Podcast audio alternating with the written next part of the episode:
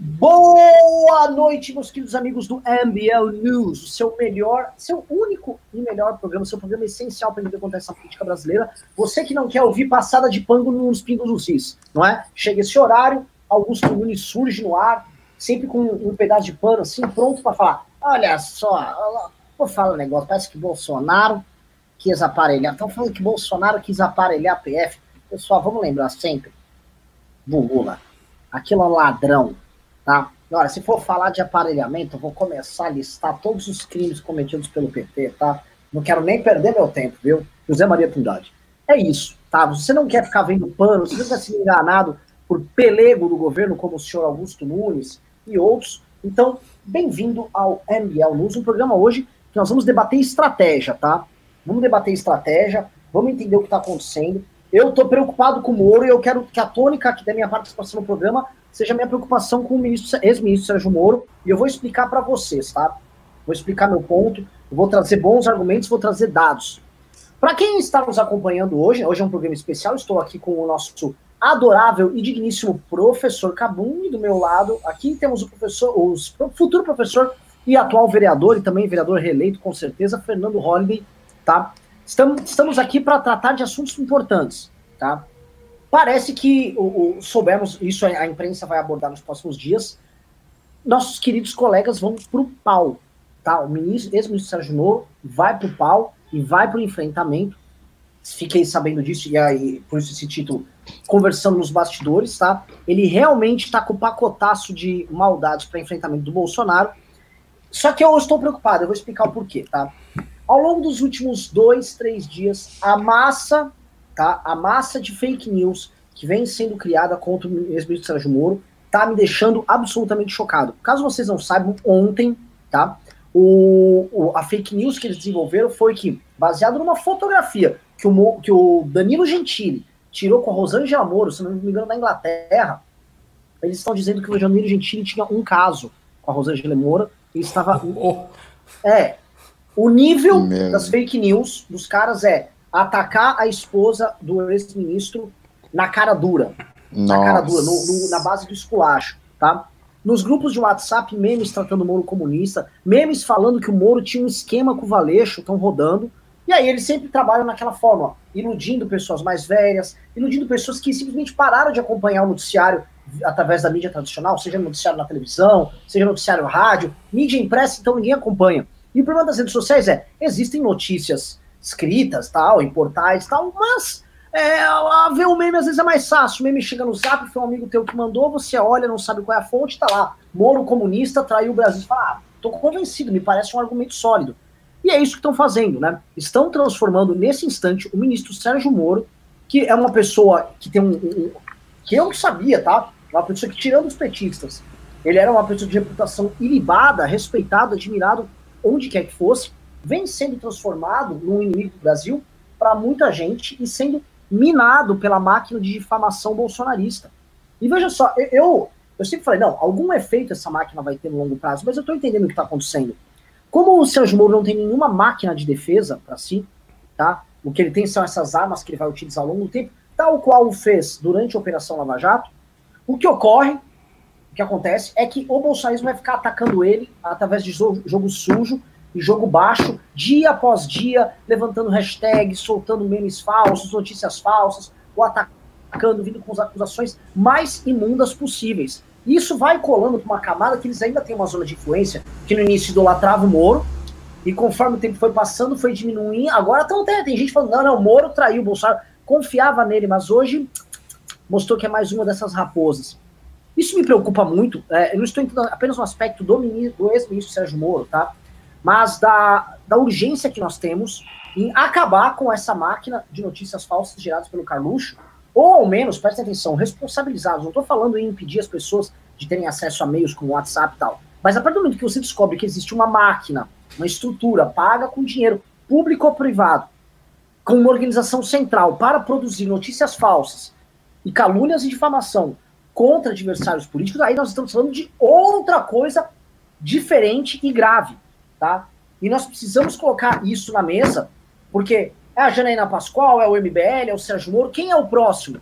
Né? Não resta mais ninguém na República. O único homem que presta na República é Jair Bolsonaro e seus filhos.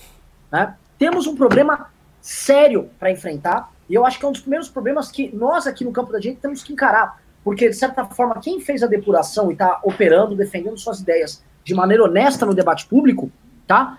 É, ainda é vítima dessa gente. E, o, e a forma como eles trabalham, como isso será rechaçado, como isso será derrubado, é questão de tempo. Tá? Ninguém consegue ficar manipulando o debate público de forma tão escrota por tanto tempo. Se não fizermos nada para enfrentarmos isso também, o que ocorrerá será uma perseguição a todos nós e aos meios que nós dispomos para trabalhar, como o YouTube, como o WhatsApp, que podem ser usados de forma honesta no debate, mas que sendo utilizados da forma como está sendo, vai cair a casa para todo mundo. Eu queria primeiro passar a bola para o nosso querido professor Ricardo Almeida. Professor, durma com esse problema. E aí? Então, eu, eu acho, é, nesse, eu que geralmente faço as análises pessimistas, ne, nesse ponto eu vou fazer uma análise otimista. Eu acho que hoje esse problema já é muito menor do que era no passado, porque essa militância do bolsonarismo está cada vez mais exposta. Eu acho assim que já, já é meio que consenso por parte de muita gente que eles não têm essa força toda, que tem muito robô, que tem muito bot, as hashtags que eles levantaram, né, com Bolsonaro com L, com Derrere MBL, mostraram que essas hashtags são falsas. Simplesmente algum robô, algum algoritmo colocou lá e subiu. E mais do que isto, mais do que isso, eu já não estou vendo mais a força de esvaziar o alvo que eles tinham antigamente. Então, quando esses caras levantavam uma campanha de difamação, a campanha era muito dura. Ela realmente era muito ela, ela causava problemas reais para as pessoas que sofriam a campanha. Por exemplo, se eles tivessem levantado uma campanha contra o MBL há um ano e meio atrás, há dois anos atrás, isso seria bastante impactante. Quando eles levantaram aquela campanha é, de 26 de maio, foi impactante. É, no fim das contas foi até bom, porque o, o, o, gado que tinha saiu, né? muitos minions saíram do canal, então acabou servindo como uma purificação para o canal, mas foi algo que a, abalou o movimento, que deixou muita gente assim assustada e impressionada. Dessa vez não. Dessa vez o MBL fez algo muito mais forte, incomparavelmente mais forte do que uma crítica a uma manifestação. O MBL simplesmente protocolou o pedido de impeachment de Jair Bolsonaro, fez uma live, disse todos os motivos jurídicos para o protocolo do pedido de impeachment, falou isso abertamente. É, a gente fez tudo isso e a reação dos nossos inimigos foi fraca, foi uma reação pífia. Os caras levantaram uma hashtag mal feita que não adiantou em nada. E hoje, quando eu fui ver, o meu próprio Twitter, que não, não é muito grande, ele tá crescendo. O do Renan tá crescendo. O do Renato tá crescendo. Todo, as redes sociais, todo mundo estão crescendo, não estão diminuindo. Então, assim, não há mais esse, esse efeito poderoso. Em relação ao Sérgio Moro, eu acho que o pior da, da, dessas manifestações é, sim, quebrar a aura que ele tinha junto com muita gente que estava no mesmo campo do bolsonarismo. Mas eu, eu acho também o seguinte: é, as pessoas que se voltam hoje contra o Moro e dizem, ah, eu confiava no juiz, agora eu não confio porque ele traiu o Bolsonaro, não sei o quê. Essas pessoas, talvez, elas estejam já na linha do caso perdido, sabe? Quando não, não tem nada que, que, que dê para fazer e o cara tá ali, ele não vai sair daquilo ali. Porque assim, se ele viu, se ele acompanhou toda a trajetória do Moro, ele viu o esforço do Moro na Lava Jato, ele viu a postura do Moro, ah, ele viu a postura do Moro em relação ao próprio presidente. Porque não é que ele tinha uma postura independente, ficava alfinetando o Bolsonaro como o Mourão no início do mandato. O Moro não fazia isso, ele tinha uma postura ultra discreta, ultra discreta. Quando lhe era perguntado qualquer coisa do presidente, qualquer coisa delicada, ele buscava uma resposta evasiva para não entrar em confronto direto. Então, assim, ele adotou essa postura o tempo inteiro, todo mundo viu isso aí, todo mundo acompanhou. E se as pessoas acompanharam isso tudo e elas ainda acham que o Moro traiu, que ele tinha um grande esquema, que ele não valia nada, que era um juiz esquerdista, então essa pessoa é maluca, esquece a pessoa. A pessoa tá, tá, tá no outro mundo. É, eu acho que com esse pacote de provas que o, o ex-ministro tem as coisas vão ficar cada vez mais difíceis, vai ficar cada vez mais difícil segurar a narrativa, porque ele vai chegar e vai começar a mostrar as provas. E aí como é que vai fazer? Todo mundo que está dizendo que ele é mentiroso vai dizer o quê? Que ele forjou a prova também? Que a, prova, que a evidência material que ele mostrar é, é, é falsa?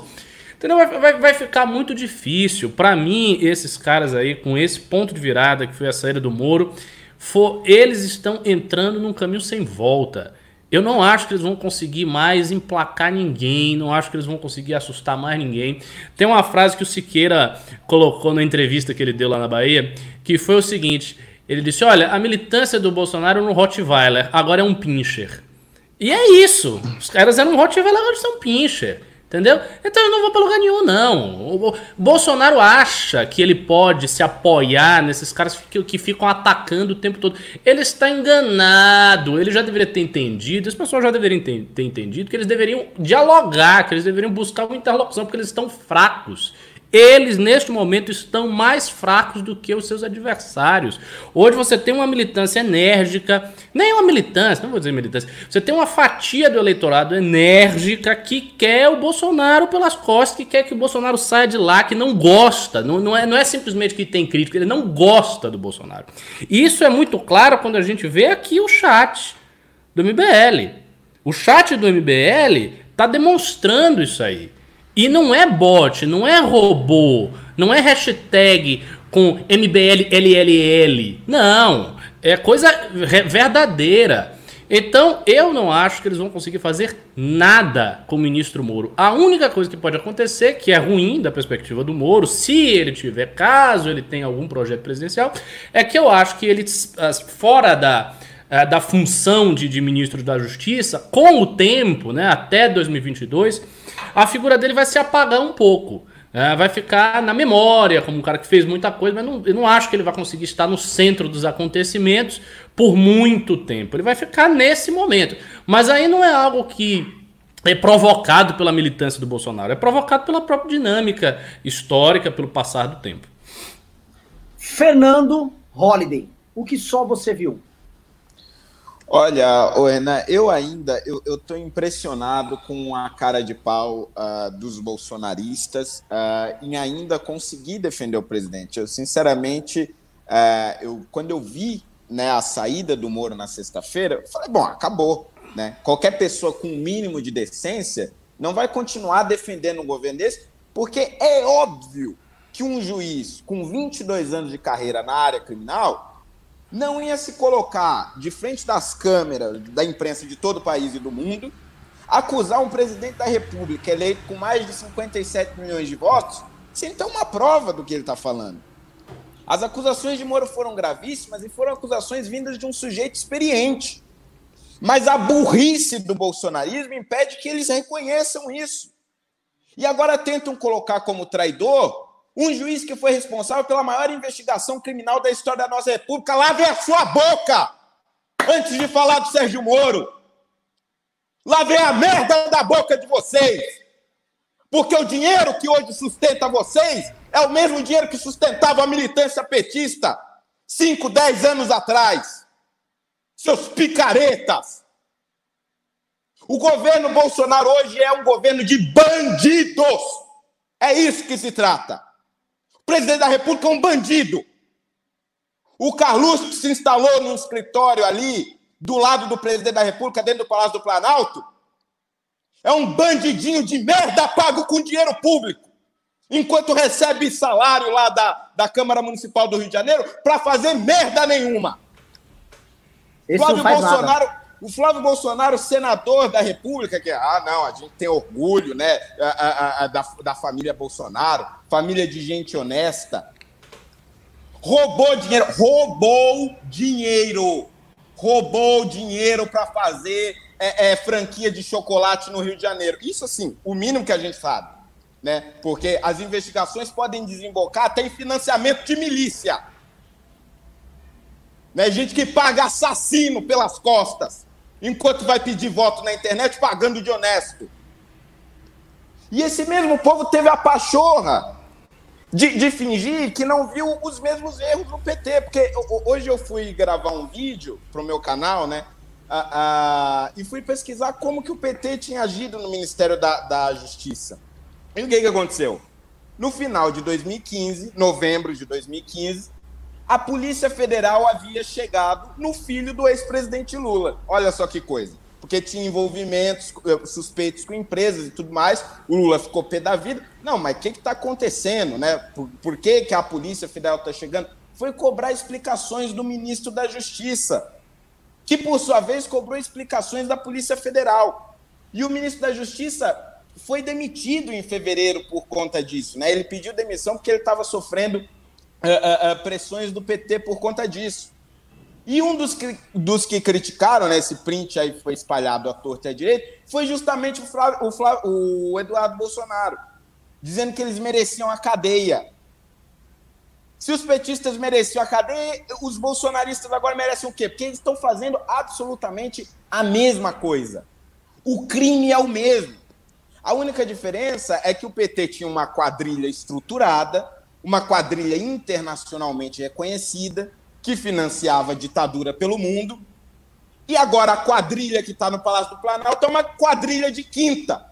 É uma quadrilha de fundo de quintal formada não por um partido, mas formada por uma família de mafioso. Família de mafioso, vou repetir. O Palácio do Planalto está tomado por uma família de mafioso.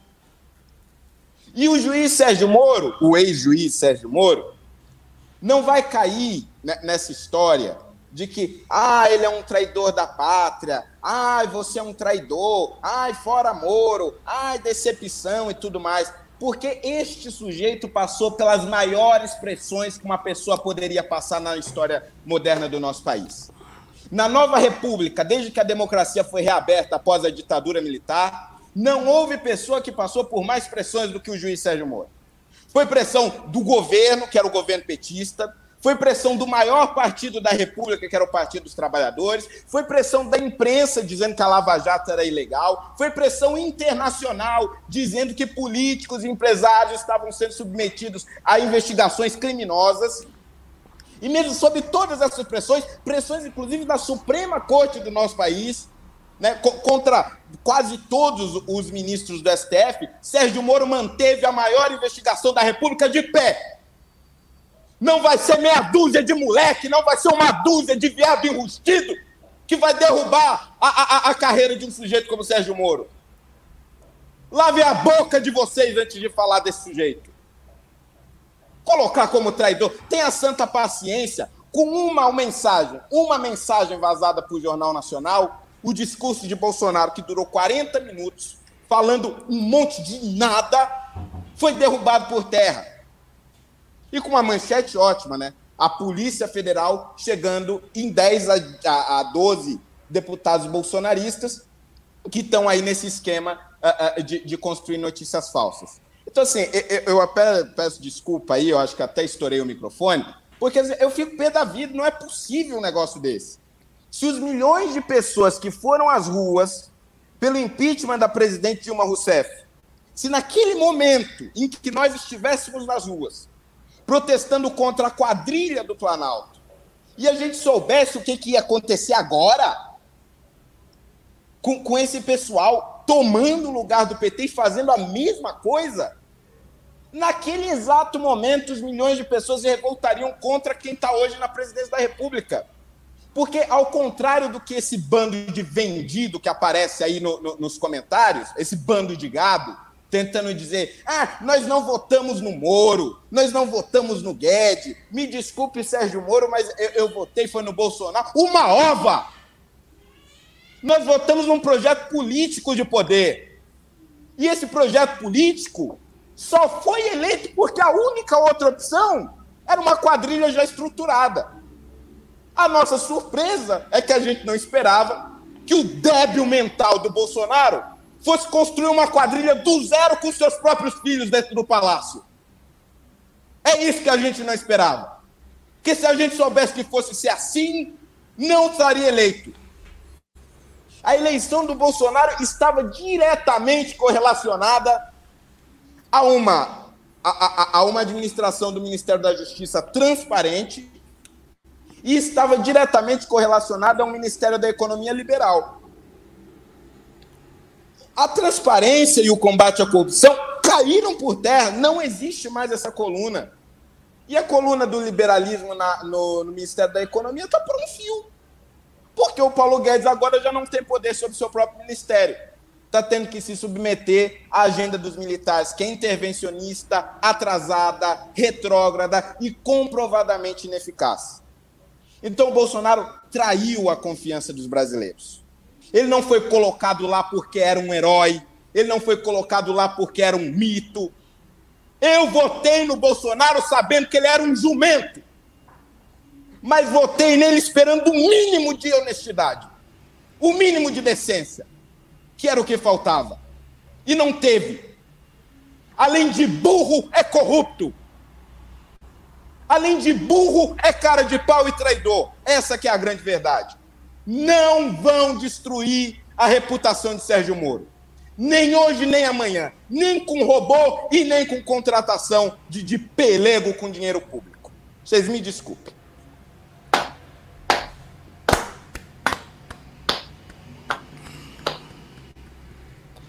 Eu nem sei o que eu vou fazer mais. Eu também, ó, eu não vou mais falar depois, não, porque qualquer coisa vai ser um anticlímax tão grande. Mas, eu já então, tô saindo é. aqui do News.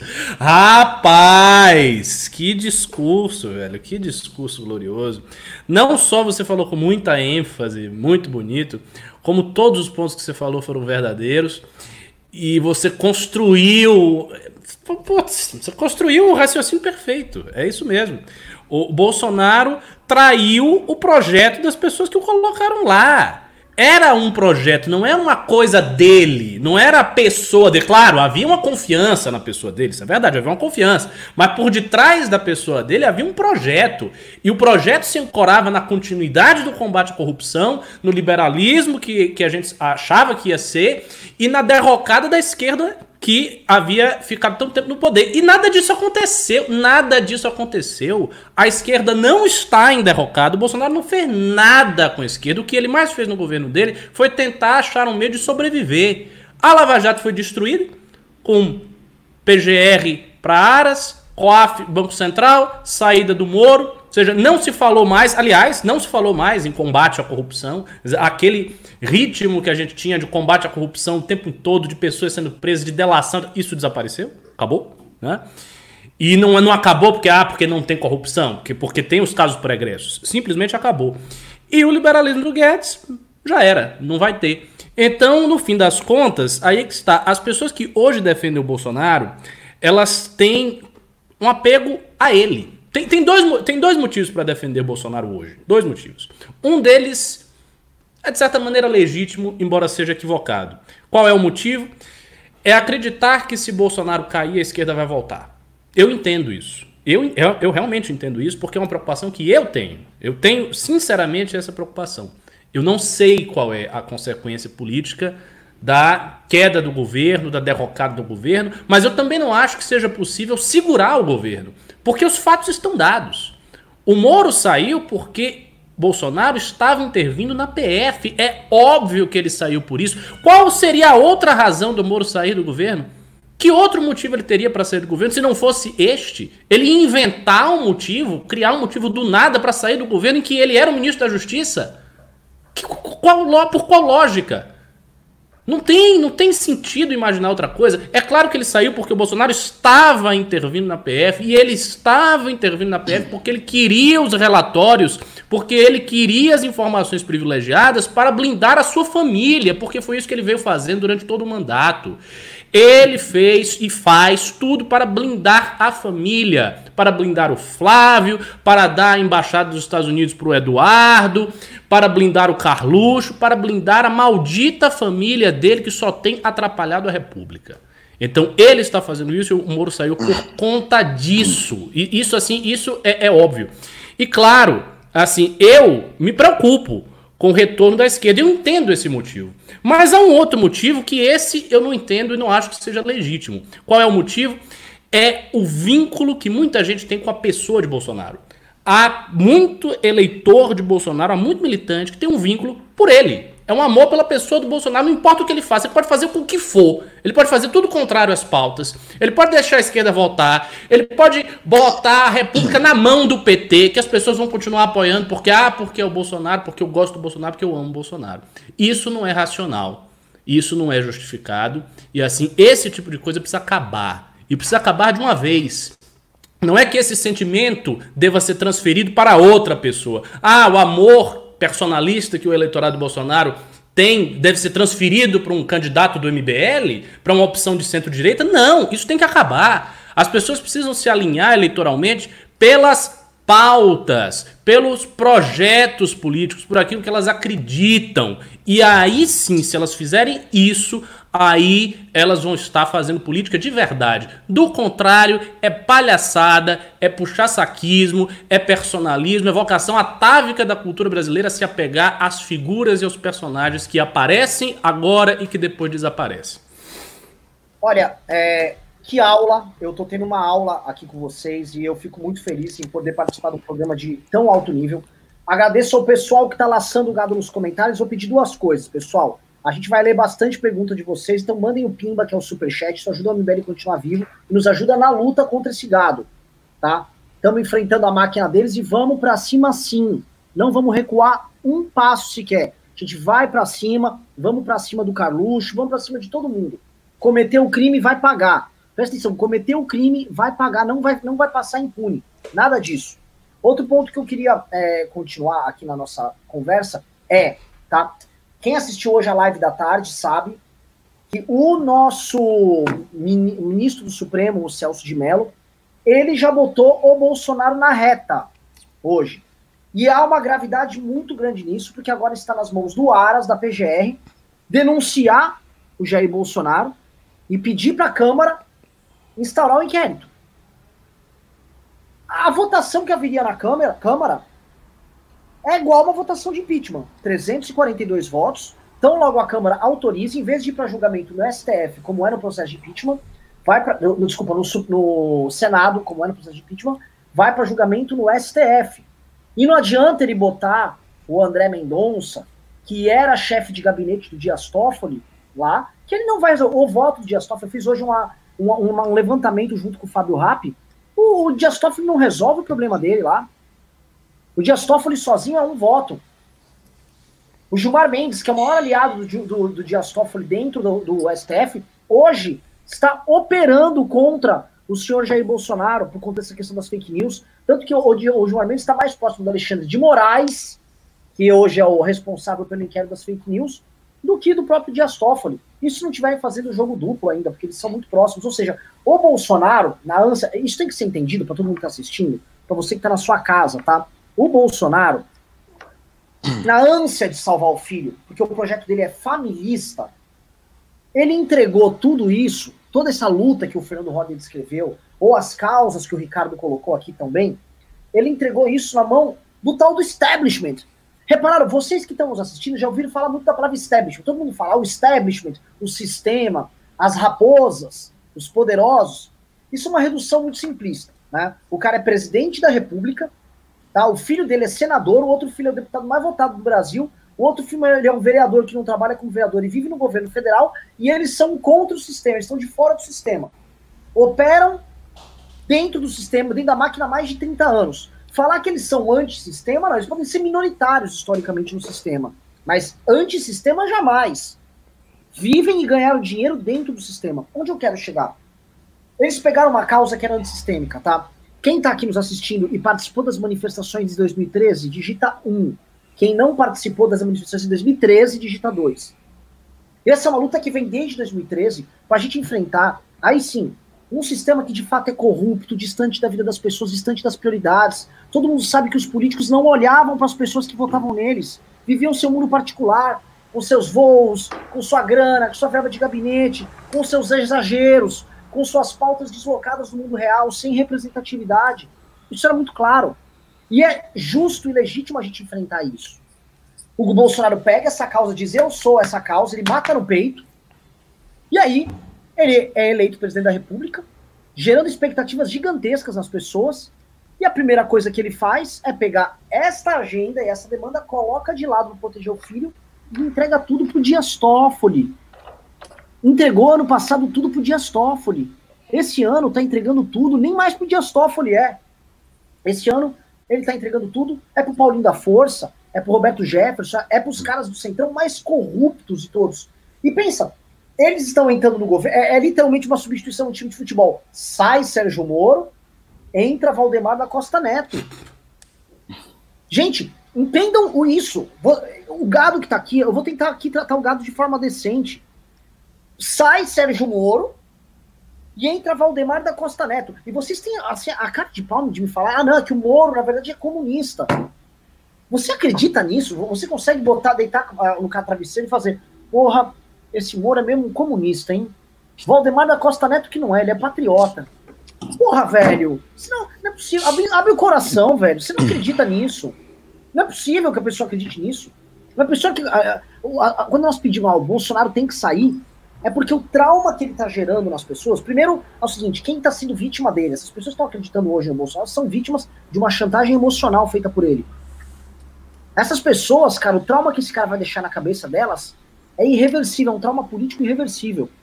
E pro restante da população que simplesmente falou, meu, eu não quero ficar nessa loucura. Na boa, é o cara do Golden Shower, do, que põe nazista na cultura. Agora esse cara tá no governo federal aí, chamando todo mundo. Agora o Moro virou comunista. Qual, onde eu vou depositar minhas esperanças, sendo que todas as pessoas que participaram do processo que eu lutei, que eu saí nas ruas, que eu briguei com meus parentes e familiares, eu, eu, eu botei a cara junto com essas pessoas, elas são todas traidoras. Só o Bolsonaro presta. Não é normal, gente. Não, não pode ser natural. Vocês que têm parentes que estão lidando com esse caso, vocês têm que fazer esses parentes acordarem. Não dá, presta atenção, essa luta, você que está participando aqui, essa luta você tem que fazer na sua casa. Nesse instante, tua mãe, tua avó, tua tia, teu pai, está sendo manipulado por esses caras. E o veneno chega aqui, ó, no WhatsApp. É no WhatsApp que esses caras estão atuando, fazem a notícia falsa chegar, a manipulação chegar. Eles estão manipulando os teus, a tua família. E se você não tomar uma atitude e não esclarecer e não falar, pare de ler essas notícias falsas, pare de acreditar nessas coisas, você vai ter a tua liberdade destruída e a tua geração mais nova impedida de ter avanços sérios no país, porque a gente está vivendo um país de um louco que quer fazer AI-5 e governar com o Centrão ao mesmo tempo. Ele quer fazer as duas coisas. Não dá, cara. Meu irmão, não dá. Não dá. Põe a mão na consciência e fala, eu não vou permitir isso aqui. Não dá para permitir uma parada dessas. Fernando Silva Holiday. Fernando é, Holiday. Eu, eu, assim, eu, aqui, vai, fala, pode falar.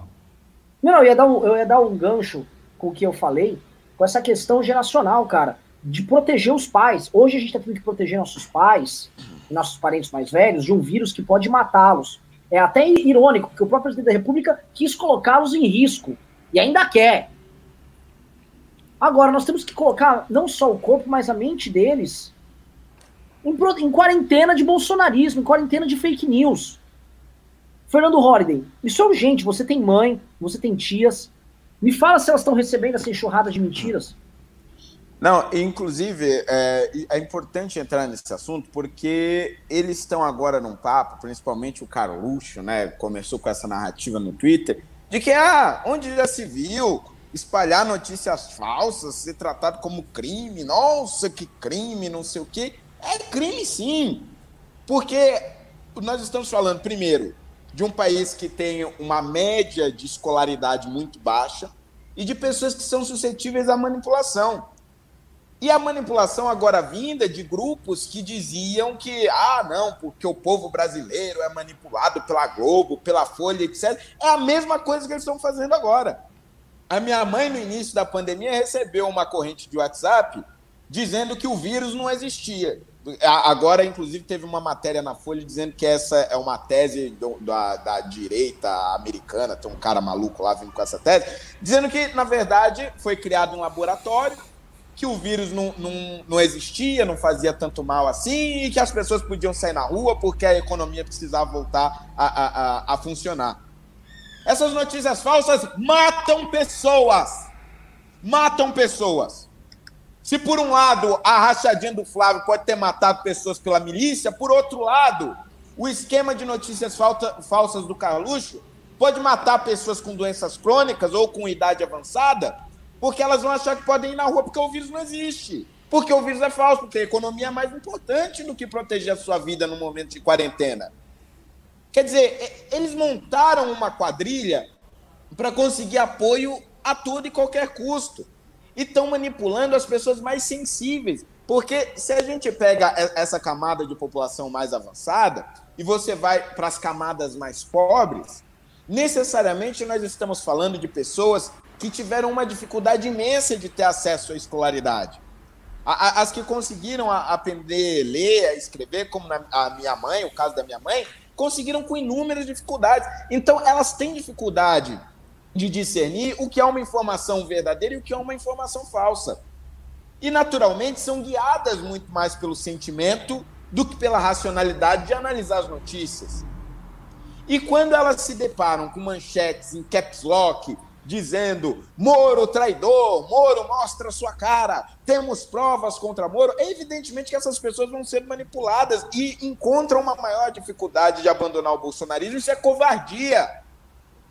Quer dizer, além da traição, além dos crimes, Além, além da, da, cara de pau de acusar um sujeito uh, uh, com a reputação do Sérgio Moro, eles ainda têm a indecência de manipular uh, pessoas de idade, pessoas que não têm discernimento sobre as notícias que recebem. Então, eu acho que as investigações do STF vão acabar chegando nesse núcleo, principalmente nesse núcleo do, do que espalha essas notícias falsas. E vai chegar por um motivo muito simples não adianta o Bolsonaro mudar a direção da PF, não adianta ele mudar o ministro da Justiça, porque a Polícia Federal é uma instituição absolutamente complexa, cheia de vielas. Tanto é que nenhum ministro da Justiça até hoje, nem aqueles que estiveram no governo do PT, conseguiram de alguma maneira controlar a Polícia Federal, que ela é realmente muito difícil de contornar e tem inúmeras vertentes dentro dessa polícia. Segundo a imprensa, né, o, o ministro que chegou mais, pré, mais perto de controlar a Polícia Federal de alguma forma foi o Márcio Tomás Bastos. Assim mesmo porque ele tinha uma capacidade de diálogo muito grande, mas mais do que isso, ele também assumiu a Polícia Federal na primeira fase do governo Lula. Era o boom econômico e a Polícia Federal teve ali uma série de aumentos, salariais, aumentos de benefícios e tudo mais. Então, de certa forma, elas viam o ministro da Justiça, o Márcio Tomás Bastos, naquela época, como um ministro uh, uh, da Justiça próximo à Polícia Federal, que defendia os interesses da Polícia Federal. Mas antes disso, desde uh, da nova República, não houve presidente que conseguiu controlar a PF. E não vai ser o Bolsonaro, né, com a sua burrice eh, plena, assim, eu nunca vi um sujeito tão burro quanto ele, que vai conseguir controlar a, a, a Polícia Federal. E, naturalmente, essas investigações vão chegar no Caluz. E quando chegarem, e quando ficar comprovado todo o esquema que ele montou, vai dar cadeia. Vai dar cadeia porque as notícias falsas, ainda mais em um momento de pandemia como esse que nós estamos vivendo agora, repito, matam pessoas e matam muito mais pessoas em um país é, é, com a quantidade de analfabetos e com a quantidade de pessoas uh, uh, suscetíveis à manipulação midiática como a gente tem hoje. Infelizmente, o Brasil, na minha opinião, não conseguiu amadurecer a sua democracia a ponto de discernir ainda uh, o que é real e o que não é real e a ponto de utilizar as redes sociais e a internet como um mecanismo democrático adequado. Claro que isso não quer dizer que você tem que censurar, que o Estado tem que controlar as informações, não é nada disso. Mas não é justo que essas pessoas fiquem suscetíveis a um esquema tão baixo, tão mesquinho como esse que foi montado no Palácio do Planalto. Olha, que aula. Novamente, que aula. Eu queria só comentar um ponto aqui, tá? É, Ricardo, faz uma parte aqui que eu vou mandar um documento agora pro, pro nosso o Couto, que é o que está fazendo aqui. Tá, Vamos... vou fazer, vou fazer o meu a parte. Então, eu vou aprofundar aquilo que eu falei na minha fala. É, quando eu fiz a primeira fala, eu tentei fazer um discurso, porque o discurso do Holliday me deixou um pouco constrangido. Aí eu tentei não fazer tão feio assim. Mas agora eu vou fazer uma análise com meu tom, com o meu tom habitual. É, é, é o seguinte. É, o, o, o, grande problema das pessoas é, é como eu falei é a ideia de que se Bolsonaro cair, se o governo for enfraquecido, a esquerda vai voltar. Você sabe quem é que disse isso hoje? O Roger. O Roger do Traje a Rigor, da banda do Danilo e tal. Ele disse exatamente isso hoje. Eu estou na posição daqueles que não vão atacar o governo Bolsonaro, porque se o governo for atacado, essa é a única opção que a direita tem. Se essa opção cair, a esquerda volta. Essa é a ideia. Isso precisa ser desconstruído. E de verdade, não do, do ponto de vista meramente narrativo. Ah, vamos desconstruir e dar. Não, vamos construir uma alternativa real, concreta, para que esta consequência não ocorra, que é aquilo que as pessoas têm medo. Vamos construir uma alternativa. O que, que eu acho que tem que ser a alternativa? Para mim, ela tem que se apoiar em alguns eixos, que eu já falei na live que eu tive com o Renan, expliquei esses eixos. Primeiro, retorno de pautas, todo o receituário de pautas, todo o repertório de pautas da direita, conservadores, liberais, tem que ser retornadas. Tudo isso tem que retornar ao centro do debate. E isto não vai ser retornado pela grande mídia, porque a grande mídia tem foco no debate nacional, nas coisas que o Bolsonaro faz. Então, o único meio dessas pautas de voltarem a, ao centro do debate é que a gente faça com que elas voltem. E não que a gente reaja àquilo que é colocado pela mídia. Então, essa é a primeira coisa. Essas pautas têm que voltar. Segundo, tem que voltar a guerra cultural contra a esquerda, sim. Isso é absolutamente importante, porque sem a guerra cultural contra a esquerda, as pessoas que estão arrependidas do voto do Bolsonaro, as pessoas que estão vendo o Bolsonaro como um governante ruim, o que ele de fato é, essas pessoas vão esquecer os problemas que a esquerda nos trouxe. Isso é um fato, elas vão começar a esquecer. Isso vai ficar mais distante na memória. Então, assim, a guerra cultural contra a esquerda tem que acontecer. Segundo ponto, pauta, guerra cultural contra a esquerda. Terceiro ponto, os ataques e as críticas a Bolsonaro justificadamente têm que continuar. Isso eu acho que está garantido.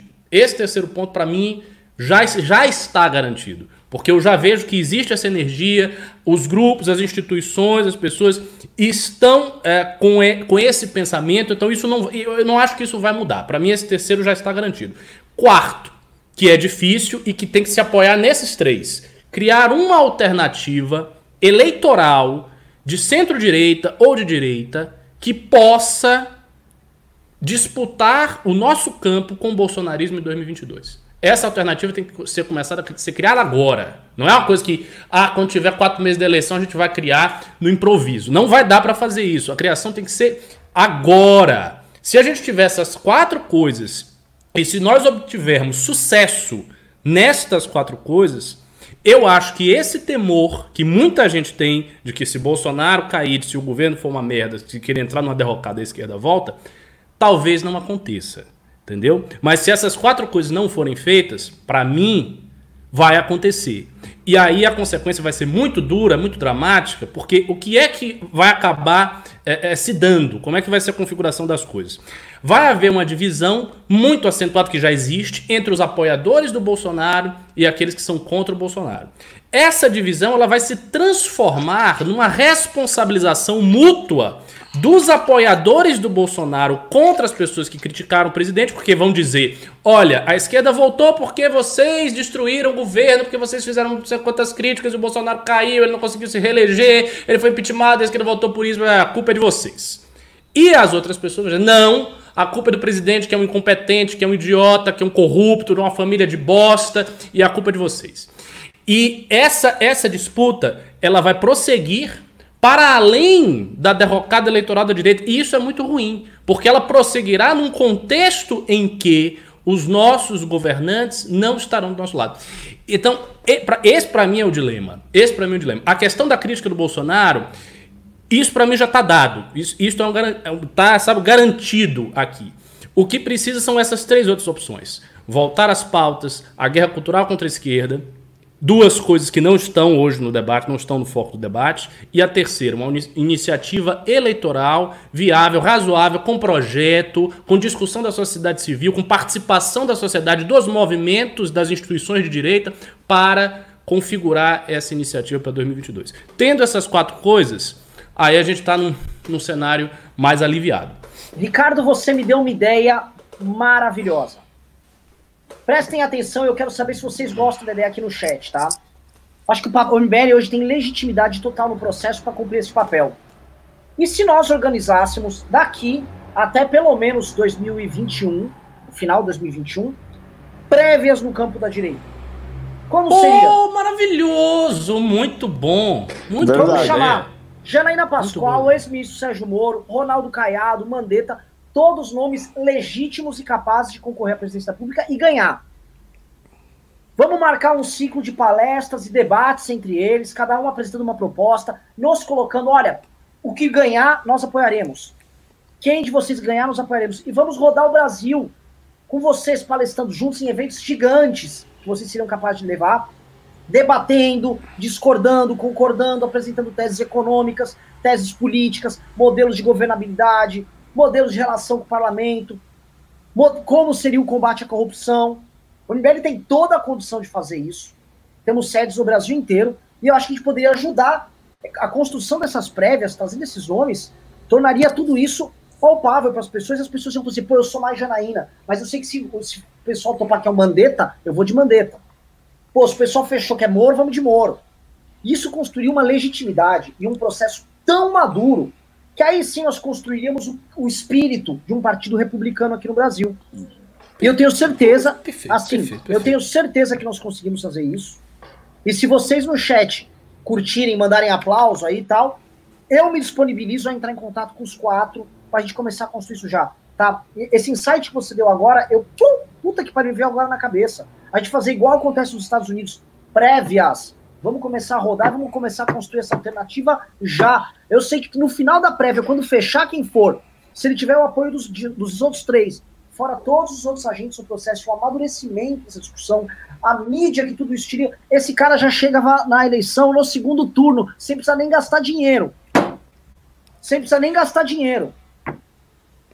Que cara, que eu achei, Caraca, assim, das, das últimas coisas que eu ouvi em termos de ideias vindas de qualquer pessoa do MBL, essa é, é, foi disparadamente a melhor. Essa ideia é brilhante. Eu não sei exatamente como isso seria feito, mas a, a noção que você desenhou é, é, perfeita. E teria logo, assim, teria uma consequência direta, veja só, teria uma consequência direta sobre este eleitorado do Bolsonaro que ainda lhe está cativo. Por quê? Essas pessoas que apoiam o Bolsonaro, temendo que a esquerda volte, elas estariam de olho nesse debate. E ao estar de olho nesse, nesse debate, elas iam também querer tomar posição em relação aos candidatos que estão disputando. E elas próprias se engajam, acabariam se engajando com algum deles, como alternativa ao Bolsonaro. Às vezes, não, agora tem uma alternativa, é fulano de tal. Gostei do que ele falou, ele defende, sei lá, pauta armamentista, combate à anticorrupção, ele vai fazer desse jeito, o projeto dele é assim, tem início, meio e fim. Temos eu, eu tenho uma alternativa para 2022, eu não preciso ficar refém do Bolsonaro. Então, assim, isso é um efeito direto. Acho que a ideia é muito boa, faz com que o nosso campo fique em evidência até lá, sem necessariamente passar é, pela exclusividade da crítica a Bolsonaro porque é o que acaba acontecendo. Quer dizer, o nosso campo está em evidência, ele está crescendo e tal, mas muito ancorado na exclusividade da crítica a Bolsonaro. Então você tem a crítica a Bolsonaro, mas você acrescenta uma outra coisa que é o debate. E num debate dessa natureza, todas as pautas serão discutidas, todas, todas. Porque e, as pautas discutidas, elas vão desde o campo moral das pautas de costume até pauta armamentista, passando por, por liberalismo, passando por reforma do Estado, passando por reforma econômica, tudo vai ser discutido. Tudo vai ser discutido, sobretudo porque os candidatos vão querer tocar em várias pautas que contemplem nichos eleitorais diferentes. Então, sim, é uma ideia brilhante, brilhante, maravilhosa. Eu só para mim, assim, só precisa pensar como será feito. Olha, Mas a, a ideia coisa, em si já, já concordo aqui 100%. Imagino? entrar em contato com os quatro, delimitar quem é o campo, por exemplo, ó, a Moeda pode vir querer participar, vem participar do Claro. Vem junto. Todo entendeu? mundo que tem assim projeto presidencial, mesmo assim sério, pessoa robusta e tal, participa. O Amoedo quer apoiar, ele vem, ele quer estar, tá, claro. É, o problema é assim, apoia, você seria o nome dessa frente. A ideia é congregar diversas formadores de opinião, diversas forças. E, pô, vamos estar junto no final do processo? Não sei, o caso do Almeida, não sei se ele toparia. Os demais, tá? O, por exemplo, vamos supor que o Sérgio Moro, se ele concorre, eventualmente vamos supor que o Mandetta tá mais forte que ele lá, eles vão ter que se compor no processo. Bolsonaro já tem a máquina, ele já vai ser um player grande o suficiente para ter seus 15% pelo menos para uma eleição. Mesma coisa eu posso dizer para o PT, que vai ter pelo menos seus 20% no primeiro turno.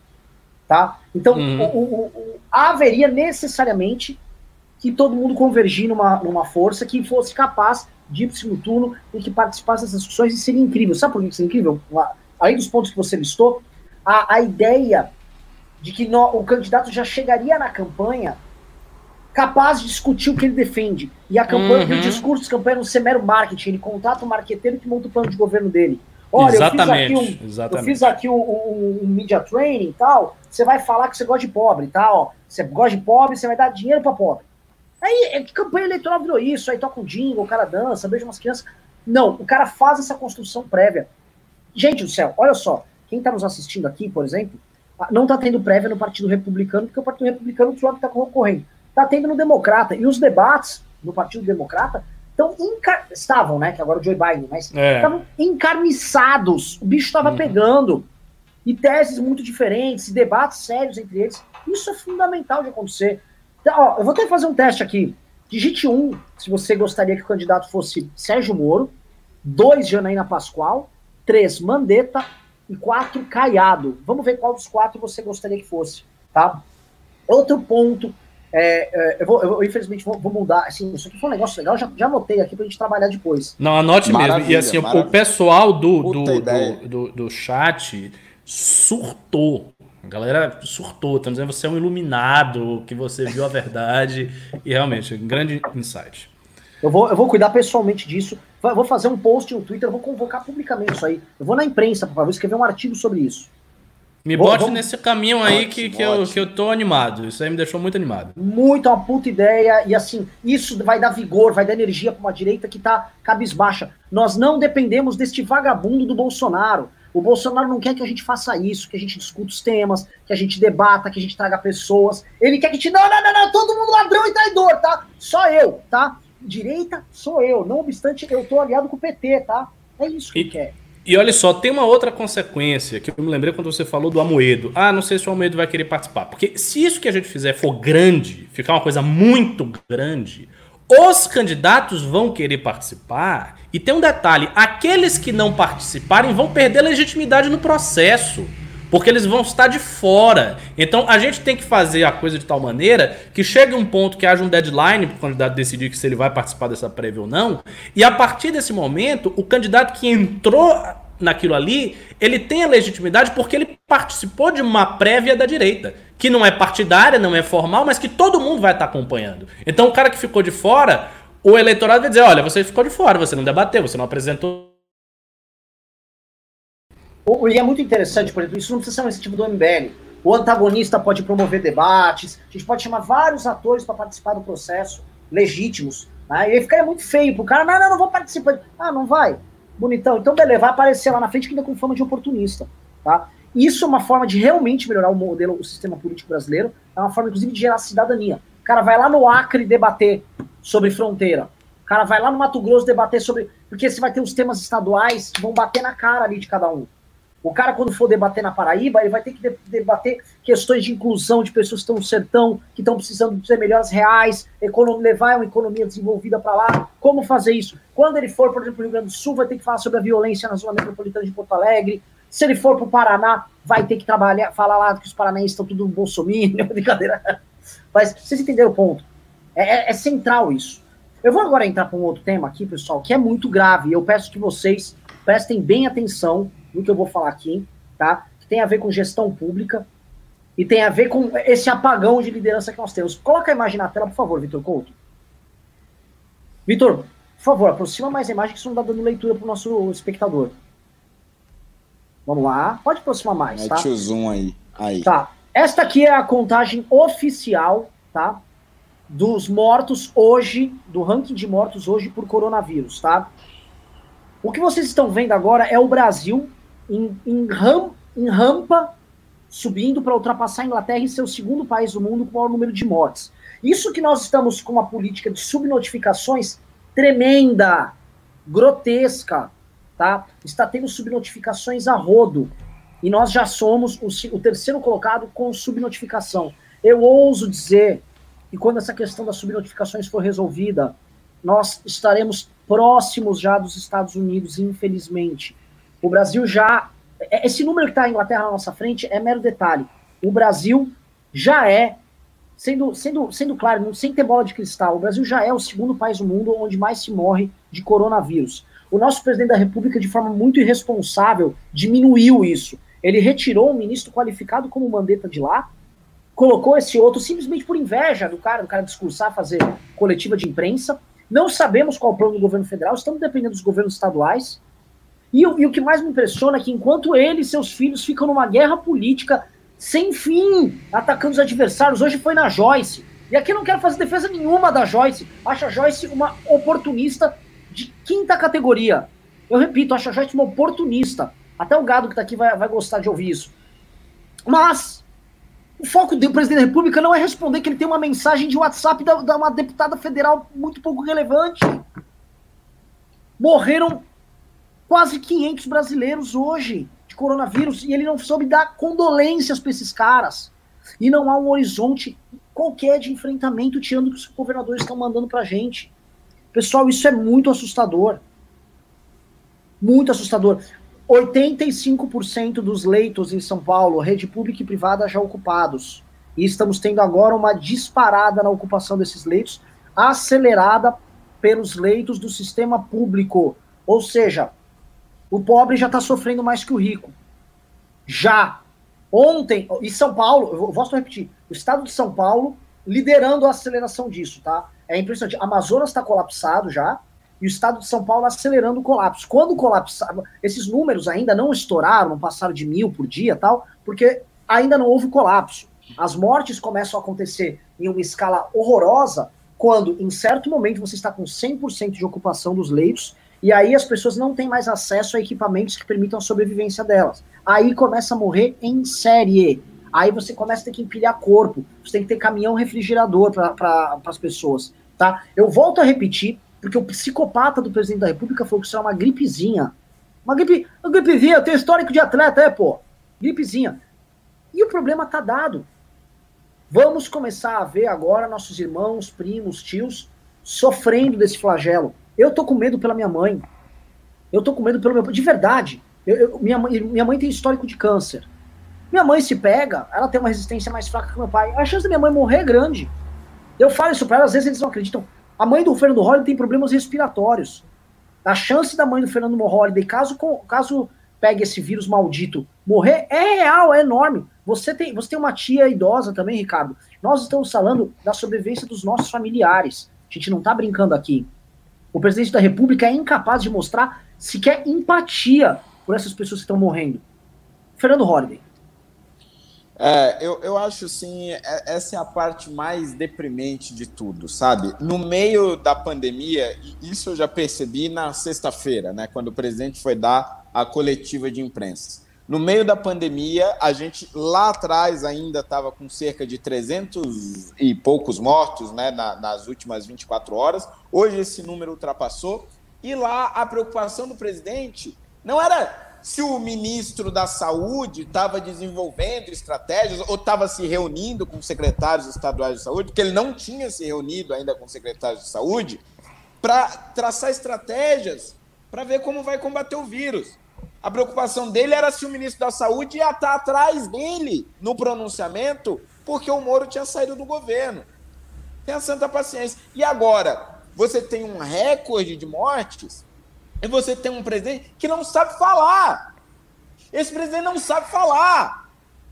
As pessoas estão morrendo e ele não tem a capacidade de chegar na frente de uma câmera e dizer para essas famílias que estão tendo seus parentes mortos que ele sente muito. Vocês têm noção do que é isso? O gado aí que está assistindo a gente aí pelo chat, vocês têm noção do que é isso? Nós temos um presidente incapaz de passar segurança para os brasileiros e dizer para eles que ele sente muito pela morte das pessoas no meio de uma pandemia. E ele não tem essa capacidade, primeiro, por conta da sua burrice, mas segundo, porque ele também é responsável por espalhar notícias falsas envolvendo o vírus. Ele não tem coragem de chegar na câmera e dizer que sente muito pela morte dessas pessoas, porque semanas atrás ele teve a cara de pau de ir na imprensa dizer que ia morrer gente mesmo. Essa é a atitude do presidente da República. Um inútil, um incompetente, que não sabe o que faz no meio da pandemia e está mais preocupado com a sua própria imagem. A demissão do Mandetta não teve absolutamente nada a ver com as estratégias de combate ao coronavírus. A demissão do Mandetta foi simplesmente o Bolsonaro preocupado com a sua imagem, porque o ministro da Saúde aparecia mais do que o presidente da República. E a incapacidade dele de falar com o público que agora está perdendo seus parentes tem a ver com a sua incapacidade de ser honesto com as pessoas que o elegeu. Porque ele não tem a decência de chegar para essas pessoas e dizer que ele não sabe, não sabe o que está fazendo, não sabe o que o ministro da Saúde está fazendo. O que ele sabe é que o Ministério da Saúde ficou uma bagunça, porque ele resolveu demitir um ministro competente no meio de uma epidemia. Assim, é, é muito triste e preocupa. Preocupa porque, como o Renan já disse, nós também temos os nossos familiares é, é, é que podem sair prejudicados, que podem até morrer no meio dessa pandemia. A minha mãe trabalhou a vida inteira em hospital público, ela foi auxiliar de limpeza no, no hospital universitário ali da USP, e por conta dos produtos químicos que ela usava todo dia, ela adquiriu diversos problemas respiratórios, asma, bronquite, e além disso, ela tem problemas cardíacos, problemas na, na, na coronária e tudo mais.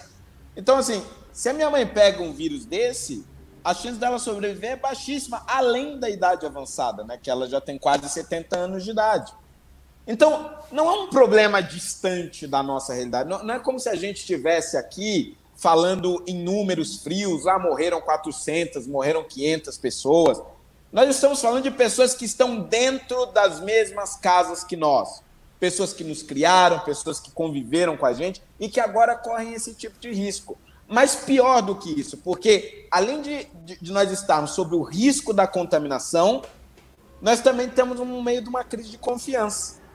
Porque a gente, no meio da pandemia, muitos brasileiros descobriram que o presidente, que parecia honesto, é na verdade um picareta, e o presidente, que se colocava como alguém que tem uma equipe competente, não sabe o que está fazendo.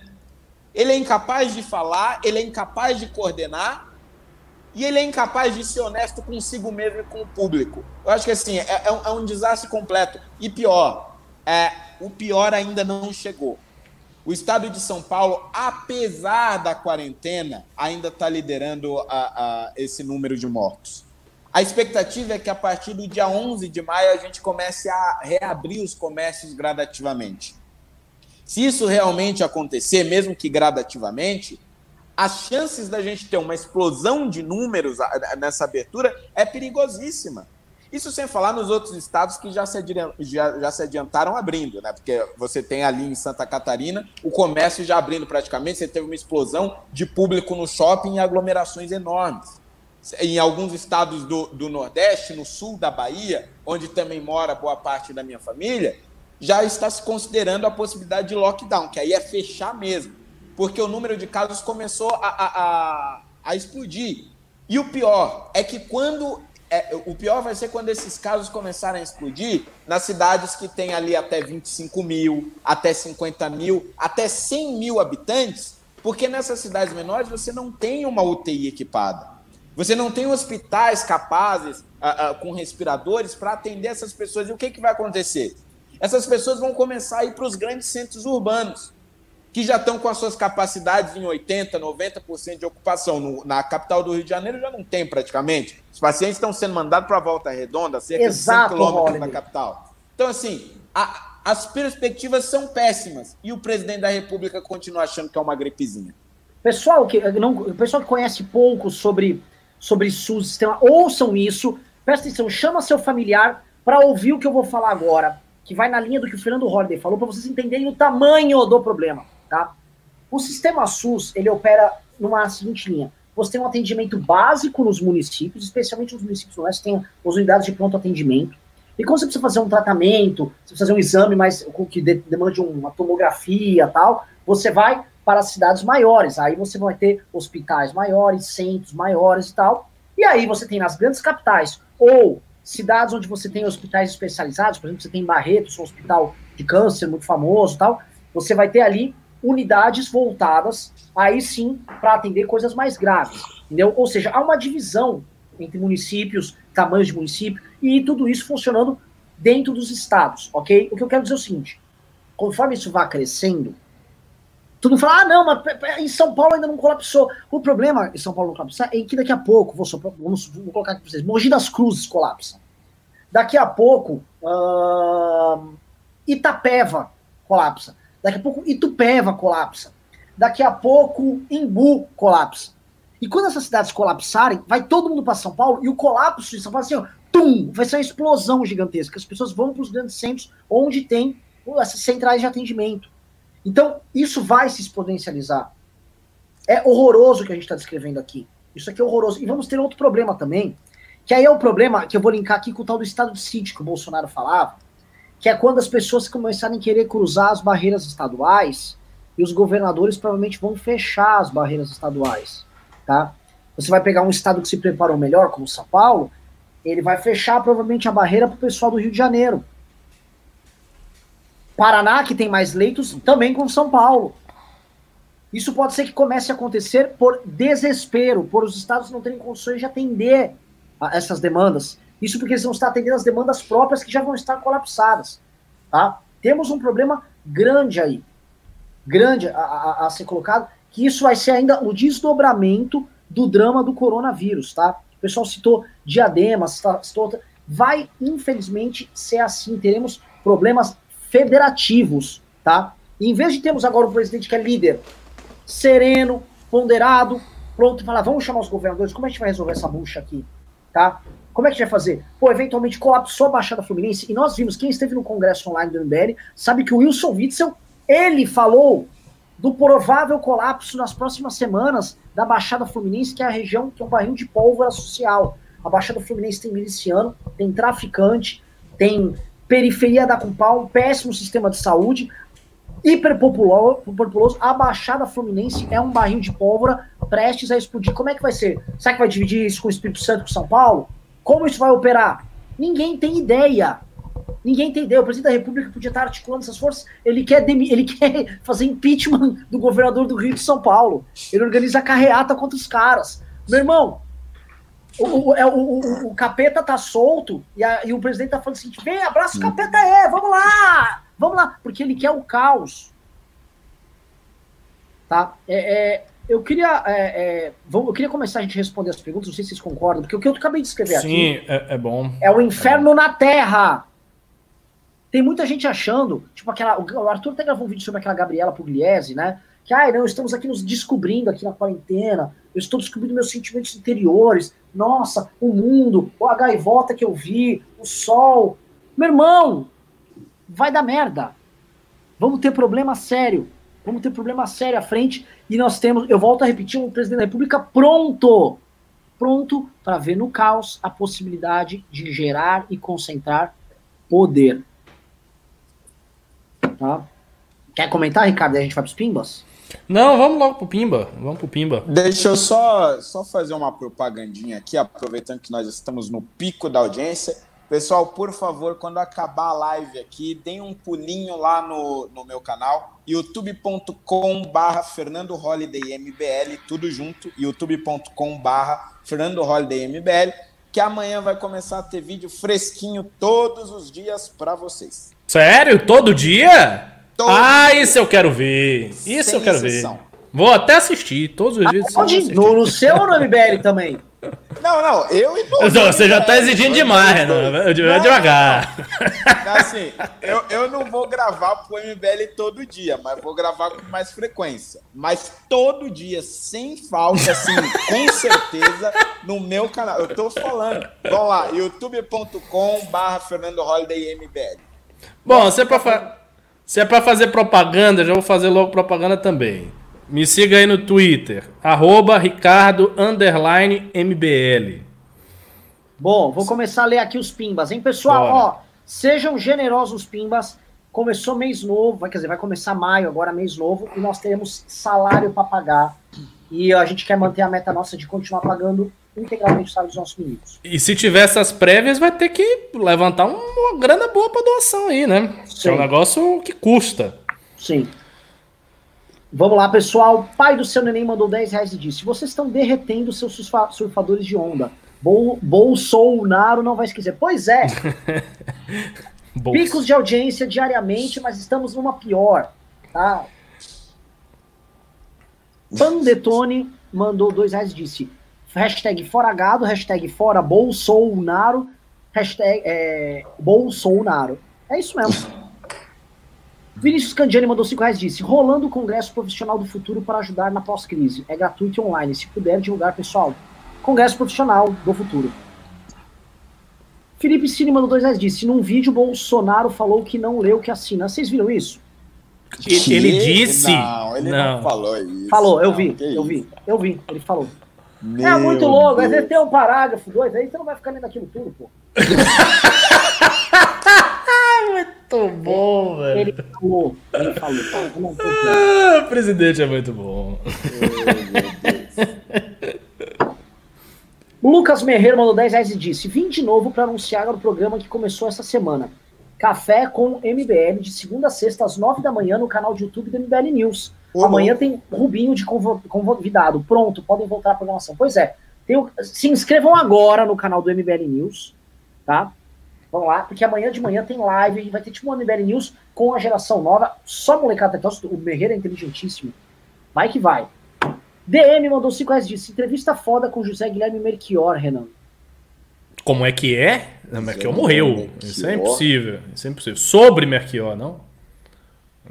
Não, não, entrevista foda com o José Guilherme Merchior. É, então, ou é entrevista antiga ou é fake, porque assim, ele morreu não, já há muitos não, anos. Não, ele... não, não, não, não. Ele falou, abre aspas, Bolsonaro não se elegeria sem a guerra cultural, mas não consegue governar. Na verdade, você está falando aqui a entrevista com José César Castro Rocha, ah, professor sim, que cuida da obra do Merchior na e Realizações. É. Ah.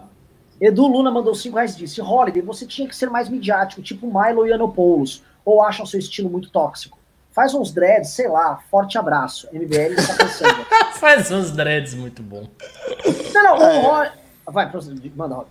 Não, é que o, o Ianopoulos, quem que é? Aquele. É o viadão lá, não? É. Isso. A bicha, bicha ah, perigosa, ah, The Dandros. Não, aí eu acho meio exagerado. acho que é demais. Não, mas o lado é o seguinte: o Holiday, vocês viram aqui no programa, tá? Eu vou até fazer uma pergunta. Quem vocês acham que, que discursa melhor? Fernando Holliday, Kim Kataguiri ah. ou Arthur Duval? Ah, um Fernando, dois Kim Sei. e três Arthur, tá?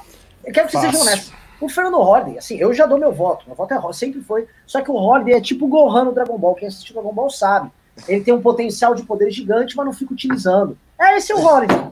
Já cansei, eu tô cinco anos falando isso, já não aguento mais. E, tipo, virei um fala barato. Eu não vou adiantar falar. Tá? Ó, oh, mas o Kim Kataguiri tem os seus representantes aqui, viu? Então as oh, pessoas tem umas que, falou que é o Kim. Ali, é, mas não, não acho que o Kim discurso é melhor do que o Holiday, não. Não, mas tá bem Discursar não. Debater. Não, não. O Holiday discurso melhor. Debater, o Kim debate melhor. O Kim é o melhor debatedor do MBL. Agora, como orador, é o Holiday. É, ah, o, que, o pessoal tá sendo, tipo, gente boa e tá botando um, dois e três. Para! É pra escolher, né?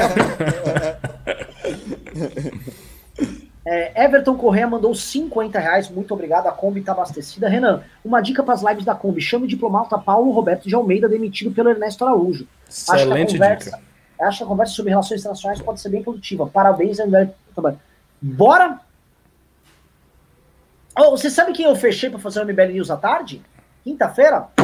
É. O Sandro, aquele que fez o personagem de Tropa de Elite que já foi bolsonarista, Sandro Rocha. Oh, oh rapaz! É Olha só. Agora? Ex-Bolsominion, tá detonando gado lá e vai estará conosco quinta-feira à tarde, tá? Vou combinar com ele hoje. Ô, oh, louco. Olha, Holiday, aqui na votação você ganhou. Ô, oh, louco. Mas eu acho que teve muito um, dois, três também. Um, dois, três. Eu amo vocês. Para, para. Olha, o Arthur é o melhor para falar em vídeo. Fato. Indiscutível. O Kim é o melhor debatedor e o Holiday é o melhor orador. São três coisas diferentes. perfeitamente, exatamente isso. O Anderley Pastelo mandou 10 reais e disse: Holiday, falando, falando putão assim até me deixa politicamente excitado. Ó! Muito bom. Matheus Bernardo Melo Franco mandou 10 reais e disse: Eu era gado e não sabia. Ainda tinha alguma esperança no governo Bolsonaro. Mas depois da saída do Mandetta e Moro, para mim e para muitos, é... esse governo acabou. Já, já era. É o fim. The end. É, é, é, é complicado explicar para esse gente assim, o governo acabou. Ele fala, mas como acabou? Ele ainda é o presidente. Pessoal, o, que, o que o fez ser presidente, Isso, imaginar o seu redor, foram destruídos. Então ele é de novo, como diz o Ricardo, ele voltou a ser um signo vazio. É. Então, quando ele, a, a, eles pedem para as pessoas idolatrar ele, é tipo assim, ame o Bolsonaro e o Brasil. É uma coisa muito, muito vazia, não tem, não tem, não tem função uhum. mais. Daniel Henrique Prestes mandou 5 reais e disse: Tenho receio de ocorrer um novo motim feito por classes com acesso a armas ligadas ao bolsonarismo. Vídeo motim no Ceará e greve dos caminhoneiros. Belo ponto, quem quer comentar? Eu posso comentar se quiserem. Comente. Assim, eu sou Vai cético lá. em relação a isso. Não, não, acho, não acho que aconteceria, não acho que eles organizariam um motim, não vejo. Poderia haver, sim, alguma coisa da polícia orquestrada, aí poderia haver, mas um motim, assim, porque para impedir a queda do Bolsonaro, ou para perseguir os opositores, ou algo desse tipo, isso não imagino. É, acho muito difícil também. Olha, eu vou. Eu recebi alguma notícia, vou pedir pro Couto, ele já tá com a notícia, ele colocar no ar. Não é brincadeira, eu não vou. Não dá. O quê? O que, que não é? dá. É, lembra que eu falei que o Bolsonaro simplesmente não soltou uma palavra sequer, uma palavra sequer, com relação às, aos brasileiros mortos, aos 40, 420 brasileiros mortos oficialmente. Porque extraoficialmente morreu muito mais de coronavírus, pois o Bolsonaro se pronunciou. E antes de eu falar, eu vou pedir para o Couto colocar na tela o que disse o presidente da República. E daí? Lamento, quer que eu faça o quê? Meu Deus. Meu Deus. Nossa, cara. Cara. Cara. Isso aqui é uma loucura o que esse cara falou. O, o, que esse cara falou? Não, assim, não, não tem nem o que. Eu sei lá. Eu, eu, ah, Deus. Eu, eu, eu não sei, eu, eu, não sei o que falar. Eu, eu, tô, eu tô em choque. E daí? E daí? Lamento. Quer que eu faça o quê? Oh, é, quer que eu, que eu enterre o pessoal? Morreu, morreu. Antes ele do que eu, é a vida. Não sou coveiro. mandou essa. Lembra? Puta que pariu. Realmente Deus. é foda. E o que, eu, o que eu vejo é o seguinte: ele fica com raiva. Porque ele sabe que os jornalistas estão fazendo a pergunta para pressioná-lo. Só que ele é tão grotesco e burro que ele não segura a raiva dele, dá uma resposta né? Lamento pelas mortes, vamos lutar e tal. E ponto e segue. Não, ele chega mesmo e responde: Ah, o que, que, vocês querem? Ficar aí me perguntando, ah, morreu? Não, é, morreu, é a vida. Acontece. Realmente. Eu Picado. completamente.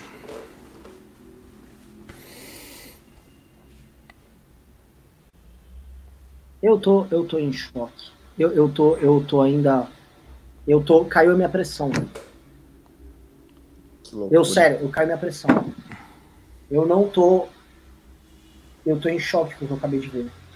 De verdade. Eu não acredito que o presidente da República falou, e daí eu. Quer que eu faça. Quer que eu faça o quê? Eu falei, eu sou o presidente da República. Você quer que eu, você quer que eu faça o quê, né, cara? Faz um vídeo, faz uma live. Faz uma live e xinga, sei lá, o Mandetta de novo. Que é isso que você sabe fazer. Eu não sei o que eu vou falar. Sobe uma hashtag. Só uma hashtag xingando o coronavírus. Coronavírus é gay. Não, porque incomoda o Carlos. eu tô. Eu tô. Eu tô atônito, velho. Eu tô atônito. Eu tô atônito. Caralho, velho. Tá porra, veio um pimba muito grande. Caramba! Meu Deus do céu. Eu tô, eu tô, cara, eu eu juro pra vocês, me vê uma parada, cara. Como que é que o cara é faz uma coisa de, de, dessas? É, não, mas é isso que eu te expliquei, pô. Ele viu o jornalista perguntando, ele achou que era pressão, ele deu a resposta atravessada. É isso. Ele pensa assim, em termos de. tipo, Pergunta e resposta, discussão de mesa de bar, é, é essa, é esse o nível de. é. Nossa, velho. Sério mesmo, sério mesmo. Assim, ó, minha mão ficou, até, ficou molhada. Eu, eu, eu vi isso e falei, não é verdade. Não é verdade. Eu tô. Eu tô atônito. É isso, assim, não, não há o que a gente comentar. Não há o que a gente comentar. O que esse cara tá fazendo não tem, não tem um paralelo. É uma desumanização. Isso sim, ele não vê as pessoas que morrem como seres humanos. O problema é esse. Ele tá tão preso no projeto político dele que ao ser questionado por um jornalista, a resposta dele tem que ser necessariamente um ataque ao jornalista uma demonstração de que este problema, isso é um problema, não o afeta. Este problema, ou seja, é, estas pessoas que morreram são um problema. Isso não afetá-lo. Estão querendo atrapalhar ele? Que loucura é essa? Meu Deus do céu, cara. Meu Deus do céu.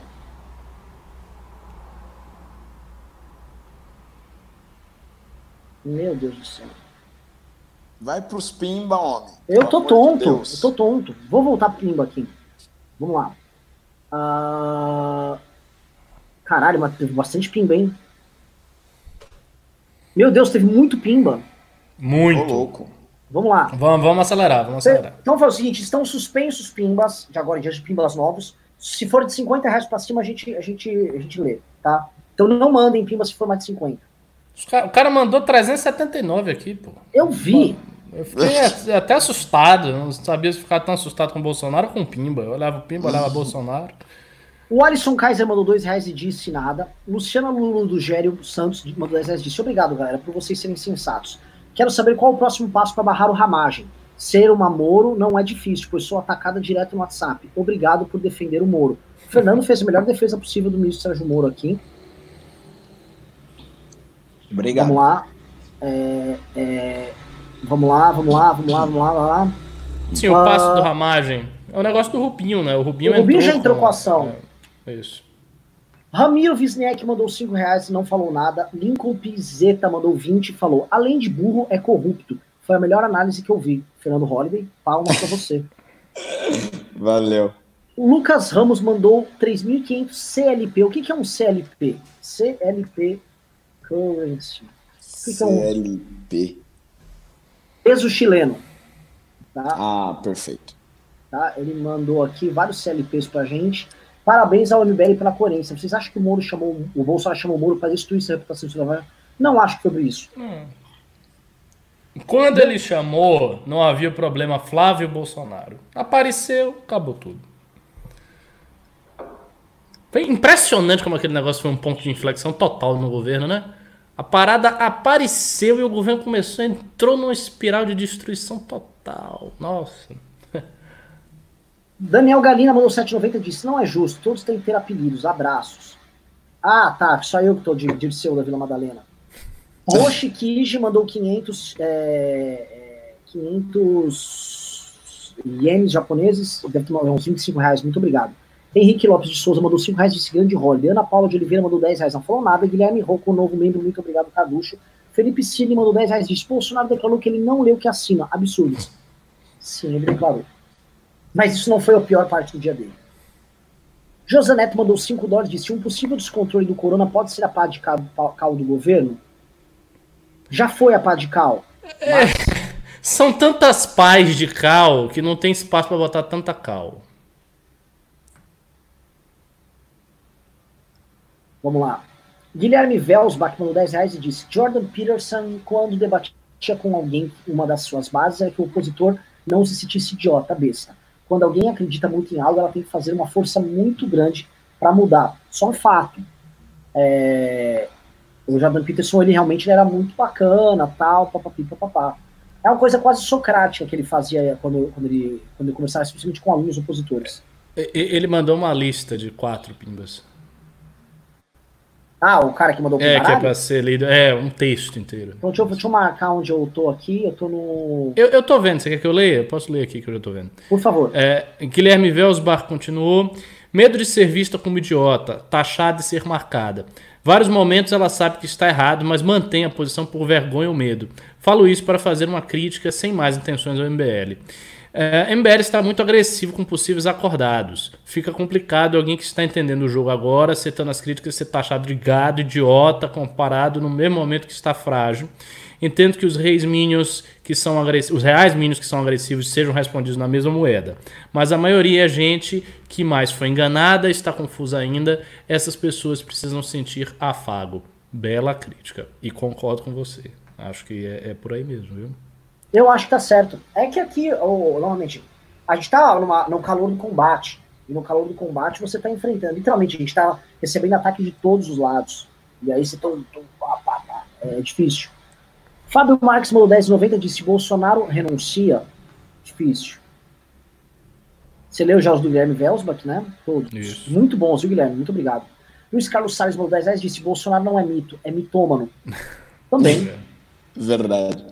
Eduardo Jorge mandou dois reais disse: Holiday, poste seu discurso no seu canal. Eu acho que tem que postar, tá maravilhoso. Ah, verdade, já pedi A... pro pessoal recortar. A Aline mandou dois reais e disse: chamem o Arthur nas lives. Mamãe falei, ele vai vir no Velhos essa semana. Marlon Lelis mandou 10 reais disse: se o Bolsonaro cair, qual a importância de oferecer logo uma opção à direita? Quer dizer que é cedo para pensar nisso, mas sabemos da astúcia da esquerda, que a essa altura já esfrega as mãos. Lógico que a esquerda esfrega as mãos. Agora, o que a esquerda está esse... fazendo são duas coisas. Quem... Só, só matar o seu espaço. A esquerda ela quer. Tem du... A esquerda tem duas alas operando. Uma é uma esquerda minoritária. Se minoritária, não é a esquerda das minorias. Até é. Mas é a esquerda que hoje congrega PSOL, PSB, PDT, PCdoB. É uma esquerda que quer construir um projeto para 2022 alternativo ao candidato do PT, que ninguém sabe qual é. O outro é o PT. O PT, que é a permanência do Bolsonaro lá para que ele possa trabalhar ele liderando a oposição e que não tenha uma alteração no polo opositor. Porque também no Brasil as coisas se dividem muito entre oposição e situação. Se alguém rouba do PT a liderança da oposição, e sejamos claros, o MBL hoje é muito mais oposição ao Bolsonaro do que o PT, de verdade. É, você não consegue carregar essa bandeira. Já essa esquerda que está, vamos dizer, minoritária, ela quer o impeachment do Bolsonaro, que ela quer ganhar protagonismo no processo. Tá? Então você tem hoje uma, essa briga, essa disputa para isso. E é importante o campo da direita, que também está em oposição ao Bolsonaro, ter, construir suas lideranças para que possa aparecer lá, lá na frente da eleição de forma legítima. É, a importância basicamente é o seguinte: é, é preciso construir uma alternativa, porque a, a, a, direita já entrou no debate nacional e ela já assumiu o debate tendo um presidente muito incompetente. Se não houver alternativa, há duas consequências imediatas disso aí. Primeiro, ela vai ser caracterizada por ser incompetente, porque o Bolsonaro é de direita e é um incompetente. Segundo, as pessoas que estão voltadas para o debate nacional, e hoje todo mundo está voltado para o debate nacional, vão sentir uma espécie de niilismo sabe? Elas vão cair num descrédito, numa descrença, porque elas vão ver um governo de esquerda assumindo. Provavelmente esse governo não vai dar causa para impeachment, não vai ter outro impeachment de esquerda, muito difícil isso acontecer. E elas vão se desengajar. Com o desengajamento, o que, que acontece? A direita morre, porque nós dependemos de engajamento. Ainda dependemos quase que 100% de engajamento contínuo das pessoas, para tudo.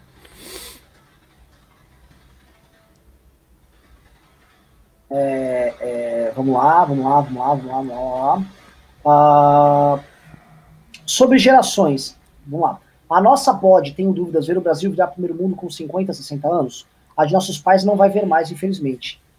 O problema é que os critérios do que é ser primeiro mundo eles vão variando de acordo com a é. evolução dos próprios países do primeiro mundo, né? É, então.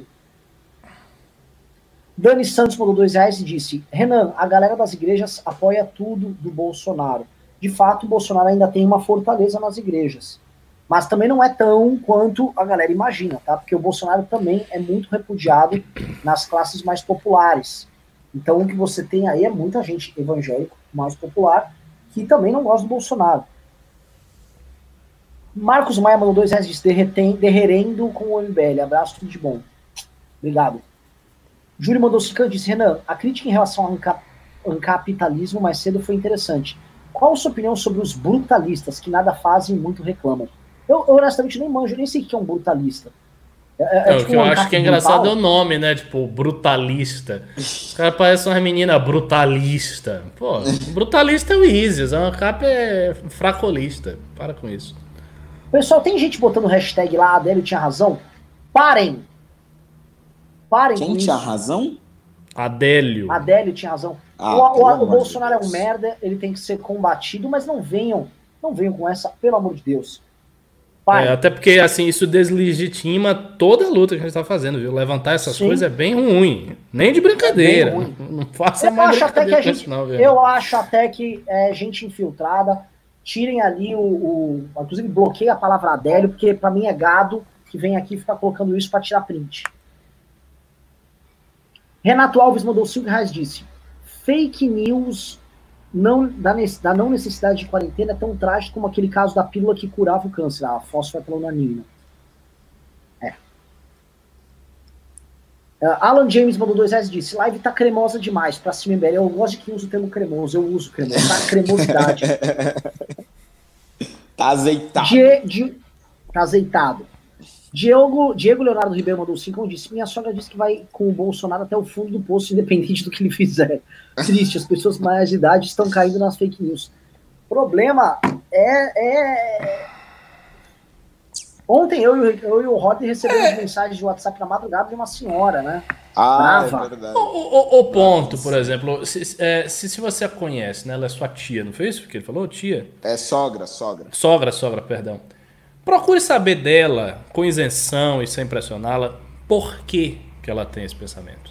Por quê? Pergunte. Não, mas por que, que você fica com o Bolsonaro? Aí ela vai lhe explicar. Provavelmente ela vai dizer o que eu estava falando antes. Ela vai dizer, de alguma maneira, vai cair na ideia de que não apoiar Bolsonaro é fazer com que a esquerda retorne. Eu acho que esse vínculo aí é que tem que ser dissolvido. Porque se ele for dissolvido, fica tranquilo, Bolsonaro é capítulo passado, vai adiante e a gente toca a vida.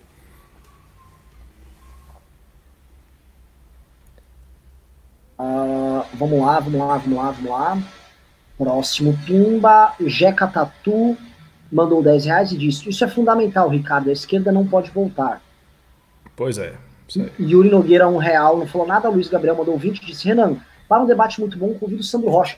Já falamos, convidamos. Conservador que respeita muito vocês e que pode surgir com uma parceria democrática excelente para a direita. Vi que combinaram com o Fábio Rap mais cedo, vai ser épico.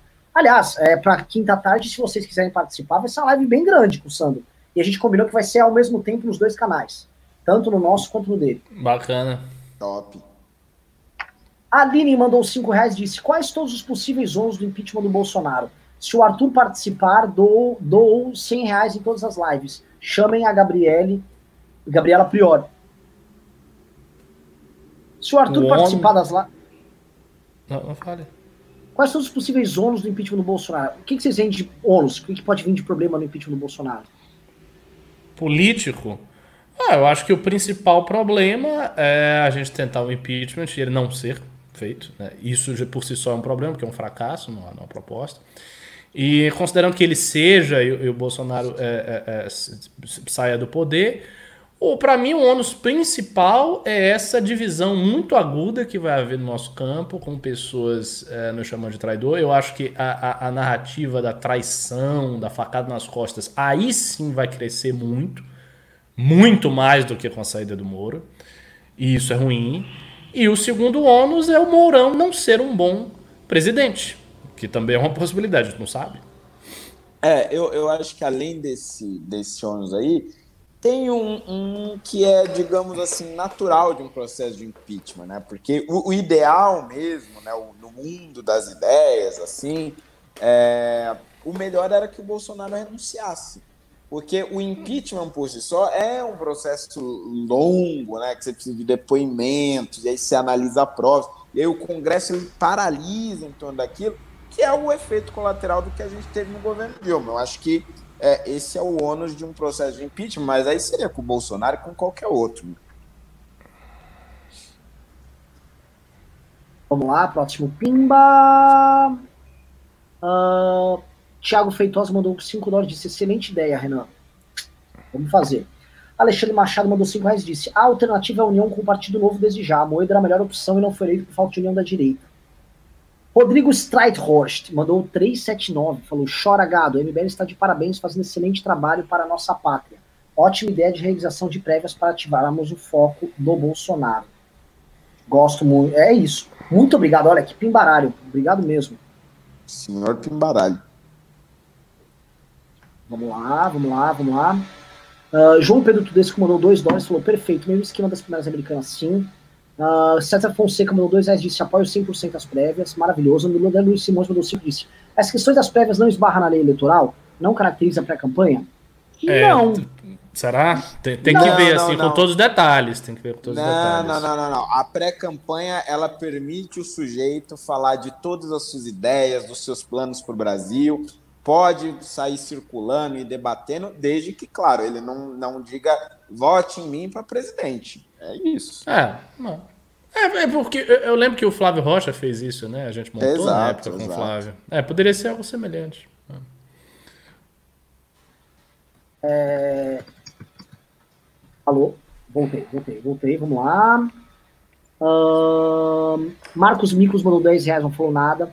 Luiz de Lela falou: Renan, você é um gênio, eu te amo, irmão. Prévias da direita, sensacional. Vamos derrubar esse Zé Ruelo ali na direita. Tamo junto. Só não fique exagerando aí. Arthur Todorov mandou dois reais, disse a ideia das prévias arrepiou. Todo mundo gostou. Todo mundo gostou. Todo Alberto mundo. Seabra é, mandou dois e falou: Caiado e Mandetta no mesmo time, só pode um aí. É verdade. Caiado, é, ali Luiz Carlos Salles mandou cincão e falou: parabéns, a alternativa liberal e conservador tem que vir já, pode se iniciar pela própria internet. Juliano Nerrer falou cinco, mandou cinco, disse, excelente, né? até porque precisamos unir todos esses possíveis nomes. Só assim teremos opções aceitáveis para escolher sem briga entre os envolvidos. Exato. Júlio Boa. César mandou dois reais, disse, é listo fazer prévias das campanhas? É, eu estou de quatro com Caiado, disse Leandro Kohler. Ok. Rodrigo Rossetti mandou 7,90 disse: digite um se o Renan tá ficando careca e dois.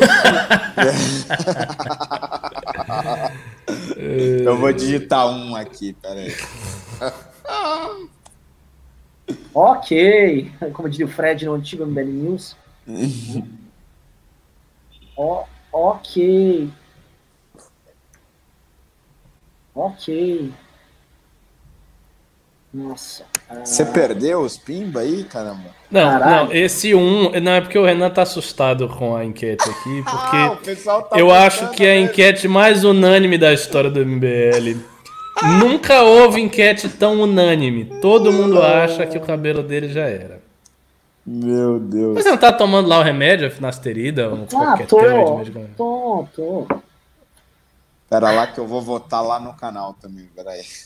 Guilherme ah, Velsbach mandou 10 reais diz, professor Ricardo, entre os muçulmanos existe a narrativa de dominação mundial pela maçonaria, sacrifício de crianças para deuses babilônicos, nova ordem mundial igual tem entre os cristãos, cristãos no Brasil? Olha, primeiro, essas narrativas elas não são particulares dos cristãos aqui no Brasil. Na verdade, elas são bem comuns no meio cristão norte-americano e até meio conservador norte-americano mais lowbrow. Entre os muçulmanos existem algumas coisas interessantes. Por exemplo, é, os muçulmanos turcos têm uma coisa com a maçonaria muito forte. Eles têm um, um, um pavor da maçonaria, porque a maçonaria realmente atuou é, na derrubada do califado turco-otomano. Assim, isso é, isso é fato, né? Atuou junto com os jovens turcos e com Ataturk. Então eles têm é, é, essa coisa da maçonaria muito forte.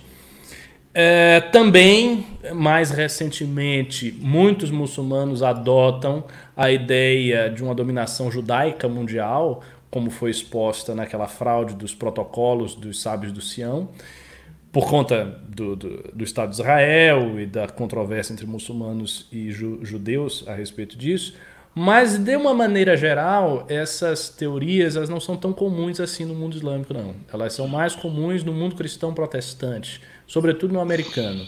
E eu acho que isso se deve a uma certa secularização da esperança escatológica, da noção de apocalipse. Mas enfim, isso é um assunto que eu posso falar muito. Vamos, vamos prosseguir, senão a gente perde tempo. Juliano Lerre Eu gosto de falar essas coisas para ficar falando. Juliano Lerre mandou 5 reais disse, inclusive um pacto inicial entre os envolvidos, sendo áreas diferentes, poderiam combinar que quem ganha inclua os outros nas suas bases. Lógico! Gente, isso gera civilidade política, isso gera base política. Renata Morelli mandou 50 e disse: Renan, ideia perfeita. Puxa também a hashtag prévias da direita. O novo vai entrar com certeza. E o mais importante de tudo é que estamos unidos pelo Brasil. Exato. E olha, o MBL que não tem um candidato é uma entidade perfeita para isso. Exatamente. Porque nós a gente fica fora do ganhar... interesse. Isso é, mesmo. Isso porque nós garantimos, quem ganhar, nós apoiaremos. Ponto. Roosevelt Paixão mandou cincão e disse: Acho que a frase do momento é: hoje combater o PT é combater Bolsonaro. Concordam? E por quê?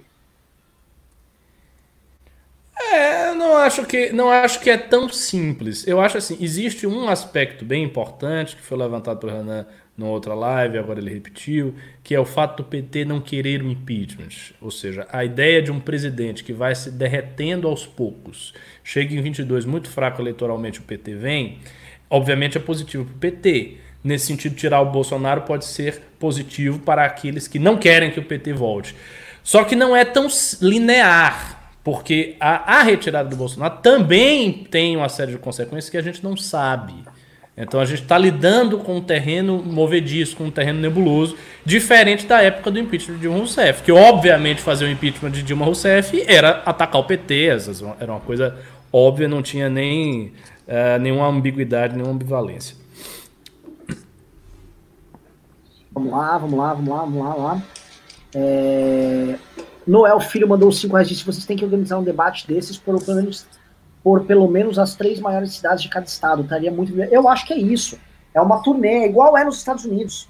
Olha, vamos ter agora em Curitiba, tá? Olha, vai ter outra agora em Blumenau. Olha, vamos fazer outra agora em Rio Branco, no Acre. Puta, foi tudo no Acre. Vamos ter outra agora em Manaus, tal. Aí dá para chamar as associações empresariais, que estariam dispostas possivelmente a apoiar esses candidatos. Gente, vocês deixaram o áudio aberto aí? É, tá com barulho mesmo. Uh, São Paulino, Maldo 10 10 diz: transmite todos os debates online, pois o interesse da população é nacional. Sim. Seriam Giscard lives maravilhosas, gigantes as lives. Gigantes. Nossa, gigantes. Que, que, ideia perfeita, meu Deus, tô apaixonado por essa ideia. É, maravilhosa. Giscard de Souza mandou 2 dólares e disse: seu voto no Bolsonaro mata pessoas. Olha, as pessoas não sabiam que o Bolsonaro, é, realmente assim, a esquerda vai falar isso pra gente, tá? Mas nós não precisamos falar, não. Eu votei nele no segundo turno. Giovanni Silveira mandou 5 reais, não falou nada. É, Fabrício Machado mandou Holiday Super Saiyajin, 2 reais. Takebi Akabi mandou 10 reais, não falou nada. Bruno Iori mandou 25 reais e disse: Bolsonaro é um perigo para nosso país, então espero que possamos empichá-lo e passar por essa crise. Os três são pessoas incríveis, desejo que vocês e todo mundo não sejam afetados por esse vírus. Hashtag fora Bolsonaro. Obrigado. Gilmar mandou 10 reais e falou: Zambelli disse que quer abraçar uma pessoa infectada para pegar logo o vírus, que será resolvido tomando cloroquina por 14 dias. Podemos dizer que encontramos a Glaze da direita? Não é exatamente a Glaze. Cara. Nossa, a, Glaze não diria isso. A Glaze, a Glaze não, diria. O, o, problema é esse, cara. A, a, a, Zambelli, a Zambelli, saiu um vídeo dela, era realmente a mina que cuidava do banheiro numa manifestação. Ela fazia a fila do banheiro. A Zambelli, a Zambelli. O que, que eu vou falar dessa pessoa? Que ela quer pegar coronavírus logo? Roger mandou 5 reais disso. Vocês sabiam que o Bergado tem rabo em gabinete e vem com um vídeo sobre o perfil orgânico contra a Choice? Eu nem sei mas quem mais cara, cara de Bergado? Ah, o Bernardo Kister. A ah, verdade, ele tá atacando a Joyce mesmo. Gessilene de Souza disse: O que acharam sobre as falas de Trump hoje sobre o Brasil? Ele pensa em fechar os voos entre Estados Unidos e Brasil e disse que, se olhar os dados, é possível ver o que aconteceu, infelizmente, no Brasil. Como é que é? O que você acha dessa o Trump falou sobre o Brasil? Eu não vi isso aí, mas assim, ah, seria bem possível pera. que falasse. Ah. O Riso tava me mandando. É... O Riso tava me mandando um vídeo agora do Trump. É... Pera. É, o, o, Trump tá falando do Brasil, falando que meio que, ó, eu vou fechar os olhos com o Brasil, que a coisa lá tá feia. É, claro. O pessoal espera o quê? Que ele não vai fechar. Sabe porque ele é amigo do Bolsonaro. É amigo do Bolsonaro, ele não vai fechar. Rose Kish mandou mil ienes japoneses, isso aí é cerca de o que? Uns 60 reais? Muito obrigado. Giuseppe Bambrini mandou 7,90 disse: Ministro do Verde e Meio Ambiente, hashtag 4,20. Esse aí é, ele é a favor do movimento Brasil Leve. Pai do seu Nani mandou 10 reais disse: Holiday tem o seu melhor discurso para multidões, Kim debate melhor, e Arthur explica melhor ideias complexas para as pessoas não têm inteligência. É isso, é isso. Os três são maravilhosos.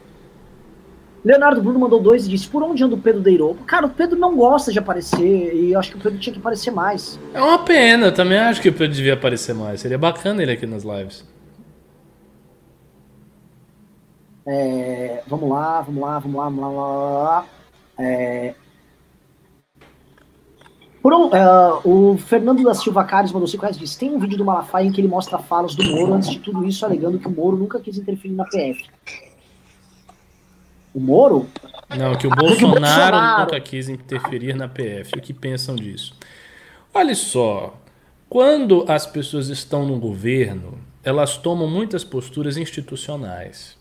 O cara, ele não vai fazer uma acusação dessa se a coisa não ficar muito escancarada, muito insistente e se no dia seguinte ele não sair do governo.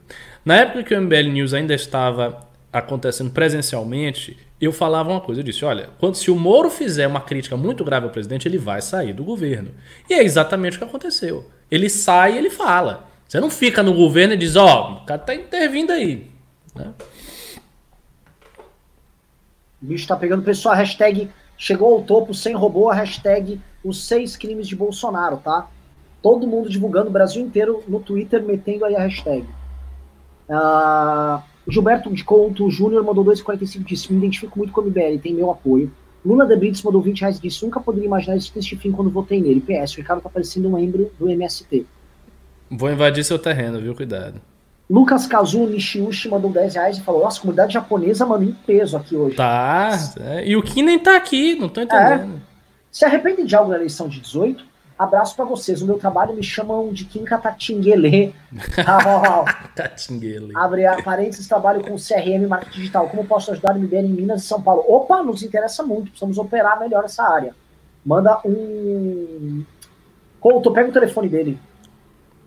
Uh, William Soares Paixão do 5 reais disse: os casos graves do mundo chegam a 8%. No Brasil, os casos graves estão em 24%.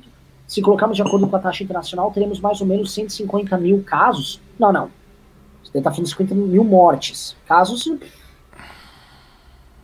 Leonardo Senascafo mandou 10 reais e disse: Pessoal, vocês acham que o PT teria feito a reforma da Previdência se tivesse ganho? Sabe que quando aperta eles não dão para trás? Fizeram no Nordeste. Continuem com um bom trabalho. Acho eles sempre fizeram. É, a do PT foi feita, inclusive pelo PT, na época do governo PT. Eles não têm esse problema da pauta econômica de dar uma aliviada. Não, acho que teria feito, sim. Vamos lá. Uh, Pedro Langren mandou 20 reais e disse: Recebi vídeo de um amigo gado defendendo a escolha do André Mendonça. E a única justificativa era que ele era a favor das armas. O que um ministro ser a favor das armas poderia contribuir para a aprovação de leis armamentistas? Não, pode contribuir. Ele é ministro da Justiça, vai que ele, ele, ele coloca um projeto, um decreto, alguma coisa, ele encaminha, dá para fazer alguma coisa nesse sentido. Mas assim, a gente sabe que a presença do André Mendonça ali não é porque ele é a favor das armas, se é que ele é realmente. Não é por isso. É, isso é. Aliás, o próprio Bolsonaro tá pouco interessado nesse coisa. Ele gosta de arma para fazer meme com a arma. Arma! É isso. Wesley Milan mandou 54,90 e disse: Quanto tempo vocês acham que o Guedes aguenta a pressão antes de espanar? Olha, eu vi as notícias hoje sobre o, o, o, o Bolsonaro, que hoje ele voltou a falar: vou suspender o plano dos militares sobre o Plano Brasil. E aí, depois, reservadamente, ele falou: é, eu gosto do plano, o plano é bom. Bolsonaro é a favor do plano. Os militares são a favor do plano. O plano é mais bem visto no Congresso do que nas outras áreas. O Centrão, que é o plano, inclusive, especialmente quem for roubar a infraestrutura, que é o plano, então, por que, por que razão? O Bolsonaro só não quer ter o Guedes saindo agora junto com o Moro. Uhum. Porque eventualmente era até melhor. Mas ele tá Eu também acho que era melhor. Tem que ser uma coisa meio de Maquiavel. Se é, é acontecer desgraça, acontece logo tudo rápido e depois você segue adiante. Também Sim. acho que seria melhor para ele. Bruno Belli mandou 20 reais e disse: Acho que quando o Renan se refere de forma agressiva ao gado, ele na verdade se refere aos olavetes. Sugiro chamá-los de zebus. tipo, é, é, tipo Criativo, um bois, não? É. E acho os últimos dois pimbas. Hum. Dublê ou Riser mandou 50 reais e disse: Cia sabe que o Brasil já era. Sabe? Não sei, me mande aí, eu não tô sabendo. Saiu algum relatório? E, a, e o Leandro Coller mandou 10 reais, disse a Zambelli é o João Willis da direita. Acho mais apropriado. Olha, o, sobre a CIA saber que o Brasil já era, eu acho que o, a, o corpo consular americano dos Estados Unidos, como eu conheci no de impeachment, o Fernando Holly também conhece o corpo consular americano aqui, e sabe que os caras reportam absolutamente tudo. Tem uma equipe inteligente que conversa com políticos de todas as, todos os lados. Tá? É, é nítido que os Estados Unidos tem ideia da. É correta a palavra barafunda, o, o, o Ricardo? É, da barafunda. Que o Brasil se é. Que o Brasil barafunda, mocofaia, a catrevagem. Tem muita, muita palavra para descrever a situação do Brasil. Olha, é, a situação é. Eles sabem que a situação é absolutamente bizarra. Eles sabem que o ca caso igual do Brasil. É, porque o caso do Brasil é tão bizarro, eu volto a repetir, que o Bolsonaro só disse besteira igual o ditador da Nicarágua, da Bielorrússia e do Turcomenistão. Só que eles são ditadores e o Bolsonaro não. Então eles realmente podiam implementar, havia coerência entre o que eles falavam e o que era implementar. O Bolsonaro ele só confundiu todo mundo. Tá? Em Blumenau, eu volto a repetir que quem, quem, quem é de Santa Catarina aqui sabe. Em Blumenau, foi todo mundo pro shopping. Abriram tudo o comércio, porque foi tanta pressão bolsonarista para que se reabrisse, as pessoas saíssem às ruas, que todo mundo foi. E a galera lá é bem minion. Bem, porra, o Bolsonaro falou, o Luciano Hang tá falando, os casos dispararam. Dispararam. É.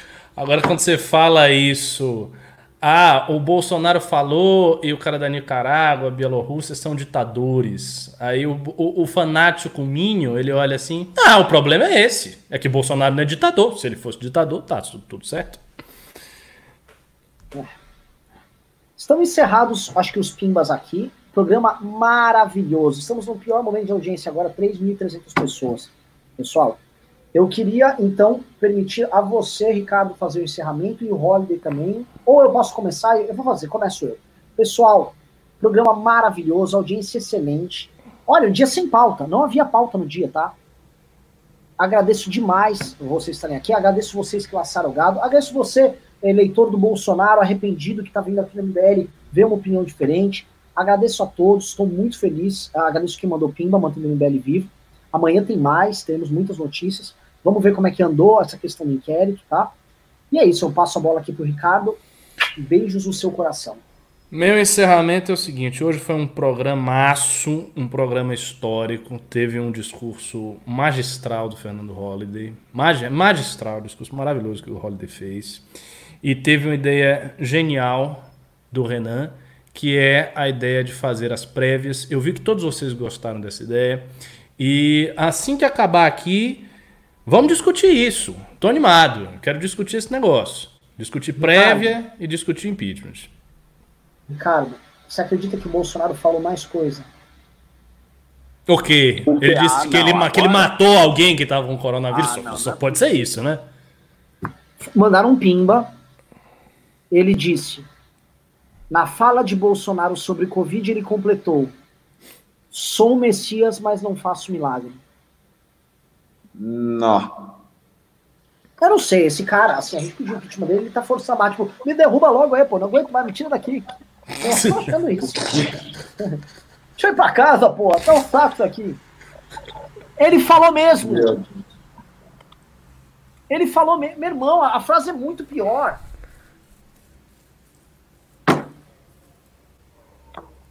Inacreditável. Eu não acredito nisso. É.